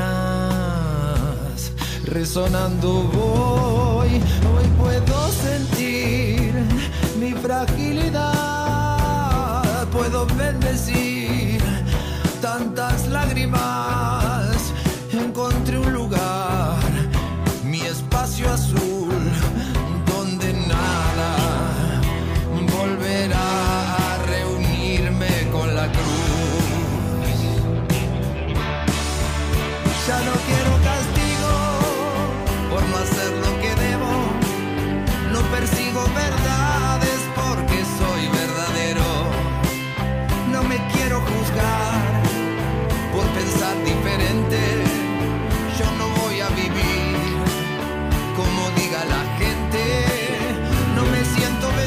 Bueno, y Edwin Ortiz Medina dice, si por allá llueve, por acá no escampa, dice, porque no escapa, habrá querido decir.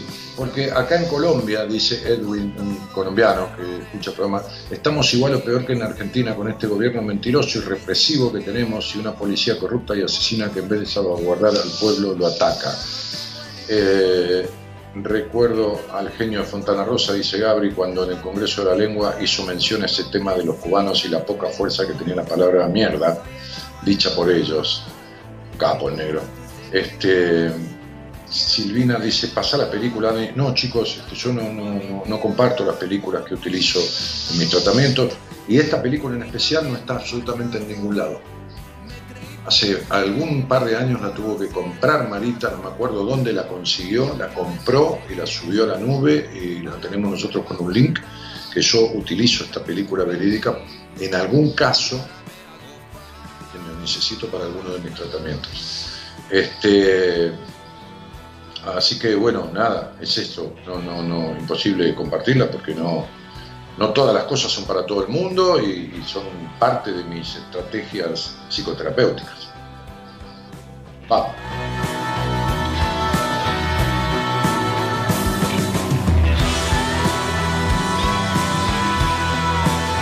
Estela Mares dice, yo lo hago todos los años, caña con ruda y tres tragos en ayuna. Bueno, este, Fernando Cabrera dice palabras claras, Dani. Este, hola Daniel, cuenta verdad, el tema de ataque de pánico lo padecí por años, lo superé y creo que estoy volviendo, dice Ana Delgado. Ana, lo que tenés que superar es el abuso que tuviste en la infancia, este, que no está arreglado. Eh, feliz día al amigo Dani querido, muchos besos, Analia Santillán. Me encanta ese tema, dice Graciela. Ah, por el tema que estaba girando. Viva Cordera, dice Nico. Capo, pelado. Este. Temazo genio, dice Yolanda Verón. Eh, o, o Natalí Bedía dice, no entiende el que no quiere con vos, dice, ah, sí, claro. Si conmigo no, no entiende el que no quiere, ¿no? Creo que Albert Einstein era el que decía, este, el que no puede explicar simplemente las cosas es porque no las entiende. El que no puede explicar simplemente las cosas. Hay gente para explicar complica mucho, es porque no entiende lo que quiere explicar. Yo cuando explico algo es porque lo entiendo. Si no lo entiendo, no me meto un carajo, ¿no? Porque si no, hago lío. Este, eh, bueno, te espero en septiembre, que debe tener una entrevista para mí, conmigo para septiembre, Silvina. Bueno, nos vemos en septiembre. Sí, están dando turnos para septiembre. Tengan paciencia. ¿Eh? Los que quieren tomar un turno conmigo, averiguar algo, entran en mi página web, que es danielmartinez.com.ar, danielmartinez, www. Bueno, como siempre, danielmartinez.com.ar. Pueden visitar la página sin obligación alguna y si, y si ahí hay un lugar para pedir una entrevista, hay un, icono de WhatsApp para ir al teléfono directo de Marita también, este, hay cosas, fotos, apuntes, libros, este, parte de mi historia. Este, Cris Cari Acosta dice, ¿vos sentís tristeza alguna vez? ¿No llegaste a entender la vida? ¿Cómo no voy a sentir tristeza? Si no sentiría tristeza, no soy un ser humano. Lo que, lo que, lo que evito o trabajo para evitar cuando he tenido es sufrimiento. Que, porque el sufrimiento es algo que uno está eligiendo si no, si no lo resuelve. Pero la tristeza es sana. Este, la tristeza es sana. Este, y, y a entender la vida no, no, la vida, sí, a no entender cosas de la vida o no entender por qué me pasaba lo que me pasaba, sí, me pasó, por supuesto. Para eso me fui a terapia, y si no, no hubiera hecho nunca. Este, eh, ¿Qué sentís que te sigue tanta gente de hace tantos años? Eh, a ver, de la misma manera que debe sentir la gente que yo sigo el programa hace tantos años, pero no sé, me parece que yo hago un programa y me pasa como a restaurantes que voy hace muchos años. Es rica la comida, me atienden bien, me sirve, me sirve lo que, lo que como así, como me siento y sigo yendo. No, no le busco mucha explicación. Lo, lo que me, lo que no me molesta, pero lo que, lo que, lo que no desearía es que haya gente que me sigue durante muchos años y que no ha resuelto nada, porque no se anima a echar mano a nada de lo que lo aflige y que descubre a través del programa.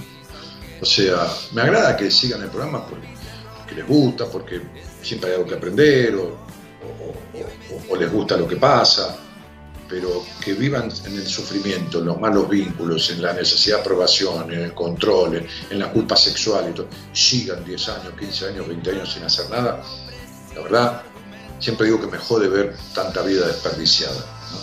Hay gente que me sigue mucho y que sigue desperdiciando su vida. Así que, bueno, nada, de esto se trata. Señoras, señores, tenemos que irnos. Eh, como les había dicho, este, este, eh, los miércoles de julio no, no, no, no voy a hacer el programa, este, así que este miércoles veremos si hay un terapeuta del equipo que lo haga o qué sé yo, o, repetimos un programa. Pero eh, por ahí estaría bueno repetir el programa del 29 de julio del año pasado. Puede ser. Tenerlo en cuenta, Norita, ¿eh? para este miércoles. 29 de julio del año pasado, el programa que hice con cinco pacientes que di de alta, que es un programa que estimula y que es el único programa que hice en mi vida así. En, en 28 años y cerca de 7.000, 8.000 programas, nunca hice un programa así, este, así que sería bueno volver a repetirlo. Eh, hay mucha gente nueva que escucha el programa y que ni tiene noción de aquel programa. Este, y para los que a lo mejor lo escucharon o lo escucharon a medias, estaría bueno refrescarlo. Eh, bueno, en la operación técnica estuvo el señor Gerardo Subirana, que además de operar técnicamente este pro- programa y ser el operador técnico récord de los 28 años de buena compañía, ha, ha operado cerca de 9, 10, 10 o 11 años, ¿no?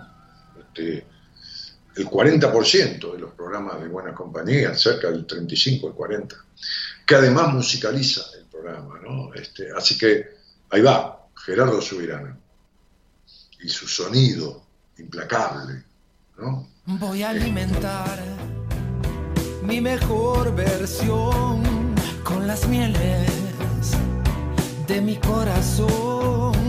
Hoy la ingenuidad y la desnudez me regresan hacia mi niñez. Nadie puede darme Nadie puede darme lo que no me lo que no me doy, claro, por supuesto.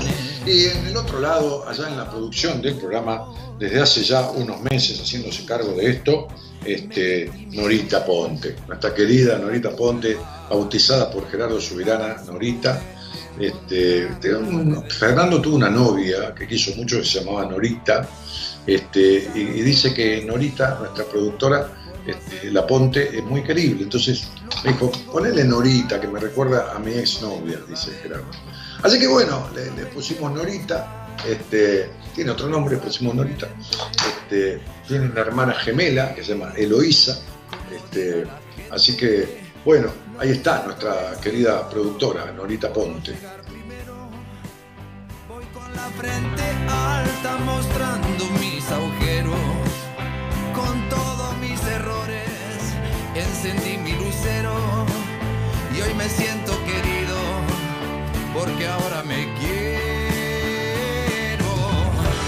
Y uno se siente querido cuando empieza a quererse, porque si, si no se quiere uno, por más que lo quieran, que esto, que lo otro, que lo quieran, fíjate, ¿no? Este, este, este chico Maradona, ¿no? Este chico que era un chico, era un hombre grande, lo quería el mundo entero y sin embargo no le sirvió de nada. Fíjate qué historia, ¿no? Lo quería el mundo entero, o gran parte del mundo, digamos. Este, lo querían decenas y miles de millones y él no se quería. Fíjate que no le sirvió de nada. O sea, te sirve este, cuando te querés. Te sentís querido cuando te querés. Si no, no hay manera. El mundo puede decirte te queremos y a vos no te sirve de nada. Mi nombre es Daniel Jorge Martínez. Este, soy el creador de este programa desde hace 28 años. Este, lo conduzco hoy en día junto a todo un equipo de profesionales. Eh, y bueno, atravesando este encierro pandémico este, hasta que llegue el momento de, la libertad, ¿no? de, cierta libertad, este, que hayan vacunado a la gran mayoría, Dios quiera, este, y, y se concrete.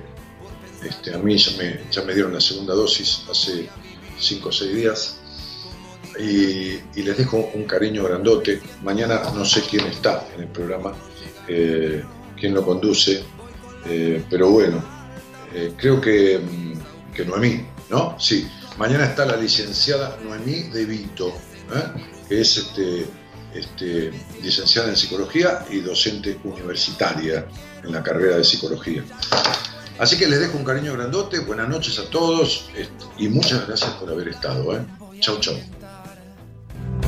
mi mejor versión con las mieles de mi corazón. Hoy la ingenuidad y la desnudez me regresan hacia mi niñez. Nadie puede darme lo que no me doy y me obstiné reclamando amor. Esa fue mi cruz. Me victimicé y en la culpa jamás pude encontrar la redención.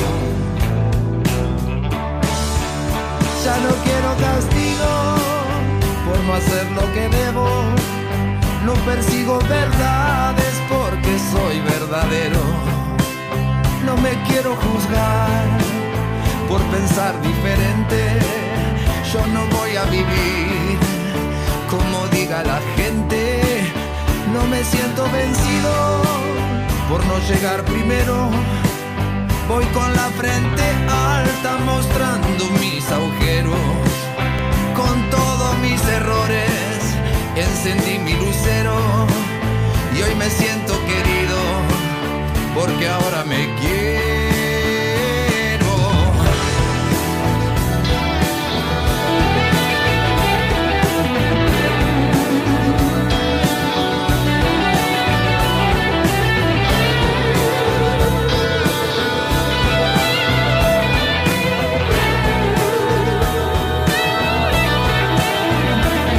Aprendí de una vez y a renacer en cada canción. Soy una señal, una vibración por las venas. Resonando voy, hoy puedo sentir mi fragilidad.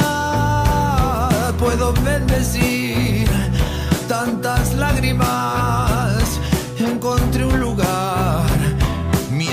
silêncio azul.